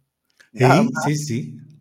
Y también el, el, lector va a poder vislumbrar hacia dónde vamos y nos permite comprender el mundo como muchos de nuestra generación que conocimos, que está cambiando a un ritmo vertiginoso y a una nueva era en las dinámicas sociales que se está gestando en estos momentos. Recuerdo al leer en estas páginas que nuestra querida especialista en economía, Claudia Villegas, continuamente nos recuerda cómo las finanzas y las políticas económicas determinan la manera en que vivimos. Y al leer la obra de Caparrós es más que evidente, ya que en este momento en la Tierra y lo cito a esta investigadora, no alcanza para que todos comamos carne o nos movamos en coche o volvemos a viajes a destinos paradisíacos, por lo que es importante buscar nuevas alternativas para asegurar la sobrevivencia de los 8 mil millones de seres humanos que habitamos en este planeta. Y bien lo señala la investigadora que le da voz al relato de Caparrós. No conocemos otra especie animal que con los mismos eh, recursos, el mismo espacio, haya crecido tanto en un tiempo tan breve. ¿Y por qué leer este libro? del periodista argentino Martí eh, Caparrós, que naciera en 1957 en Buenos Aires, Argentina, y que estudió para licenciarse como historiador en París. Pues El Mundo entonces, resumo, es un libro escrito dentro de 70 años que habla sobre lo que ocurre hoy en día. El juego es hablar de nuestro presente del 2023 desde la mirada futurista de una historiadora ficticia eh, situada un siglo más adelante. Como tantas obras de Caparrós, este libro nace de una serie de textos periodísticos publicados por el país. Sus capítulos incluyen desde la explosión demográfica hasta los cambios en el amor, la familia, la situación de las mujeres, pasando por las nuevas formas de trabajo, eh, la irrupción de la inteligencia artificial, el poder de las grandes corporaciones digitales y su peso en nuestras vidas, el avance chino y el descrédito de las democracias, los cambios en el ocio y la alimentación, las nuevas formas de hacer la guerra y las viejas formas de creer en dioses. Todo contado de una forma sencilla, amena y enriquecida por análisis y datos que iluminan nuestra realidad con nuevos sentidos y miradas diferentes. Una primera aproximación, cierro, a este proyecto, como te lo comentaba, fue publicado a lo largo de varios meses en el diario El País, pero este libro es una versión actualizada y aumentada con los perfiles de 25 personajes que definen nuestra época, desde Putin o Messi, o Messi hasta una pastora eh, de Mongolia o, un príncipe de las Islas Marshall o una obrera bengalí. El conjunto, Julio, es ese resultado de un esfuerzo, yo diría, heroico para la recopilación de datos, eh, para contar y pensar de nuevo con nuevas ideas. Y este es el libro, Julio. Qué interesante, qué interesante, Daniel Mesino, esa capacidad de plantear desde 70 años después, dices. Exactamente, ese, la escritora vive 70 años después, entonces empieza a reconstruir toda esta historia. Es, a ver, haz de cuenta que tú, tú lo haces a nivel latinoamericano y nacional y publicas en la jornada Imagínate esta proyección, por eso insisto, Julio, permíteme decir. Ahí están todos los, o sea, este análisis, y la verdad uno no puede dejar de leerlo y, se, y, y, los entremezcla de una manera que te hace mucha lógica y te invita a la reflexión. Daniel, como siempre, muy agradecido por tus recomendaciones de fin de semana. Nos vemos en dos semanitas y gracias por esta ocasión, Daniel. Muchas gracias, Julio. Y pues, en verdad, no se pierdan la oportunidad de leer este texto. Los va a poner a pensar mucho, mucho, mucho. Gracias, Julio, y hasta pronto. Hasta pronto, Daniel Mesino. Bien, son las 3 de la tarde con 30 minutos, ya nos vamos, pero antes de ello, déjeme compartir con usted eh, la cuenta para quienes deseen hacer transferencias a la cuenta BBVA para impulsar este proyecto, aquí está disponible. Alex Fernanda, nuestra compañera, nos dice, recuerda votar por Julio Astillero en los premios ESLAN, categoría Mejor Cobertura Informativa. Eh, bueno, ahí está lo de la cuenta BBVA y tenemos también un videíto muy breve de unos segundos en los cuales se muestra cómo se puede votar en estos premios ESLAN que mm, pues creo que este domingo es el último día para hacer estas votaciones, en las cuales entre 10 nominados está un servidor en la categoría de cobertura informativa. Por ahí tenemos el video, creo, y si no, bueno,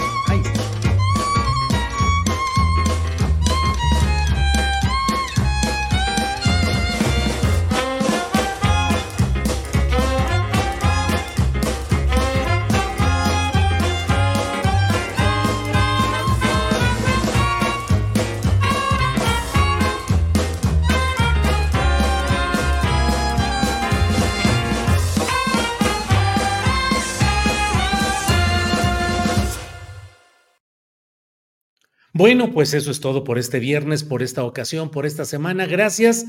Nos vemos a las nueve de la noche en una videocharla astillada y recuerde que a las cinco de la tarde está el maestro de periodismo, justamente Francisco Cruz, con sus videocharlas cruzadas. Paco Cruz a las cinco de la tarde y yo regreso con usted a las nueve de la noche. Gracias por esta ocasión. Seguimos adelante.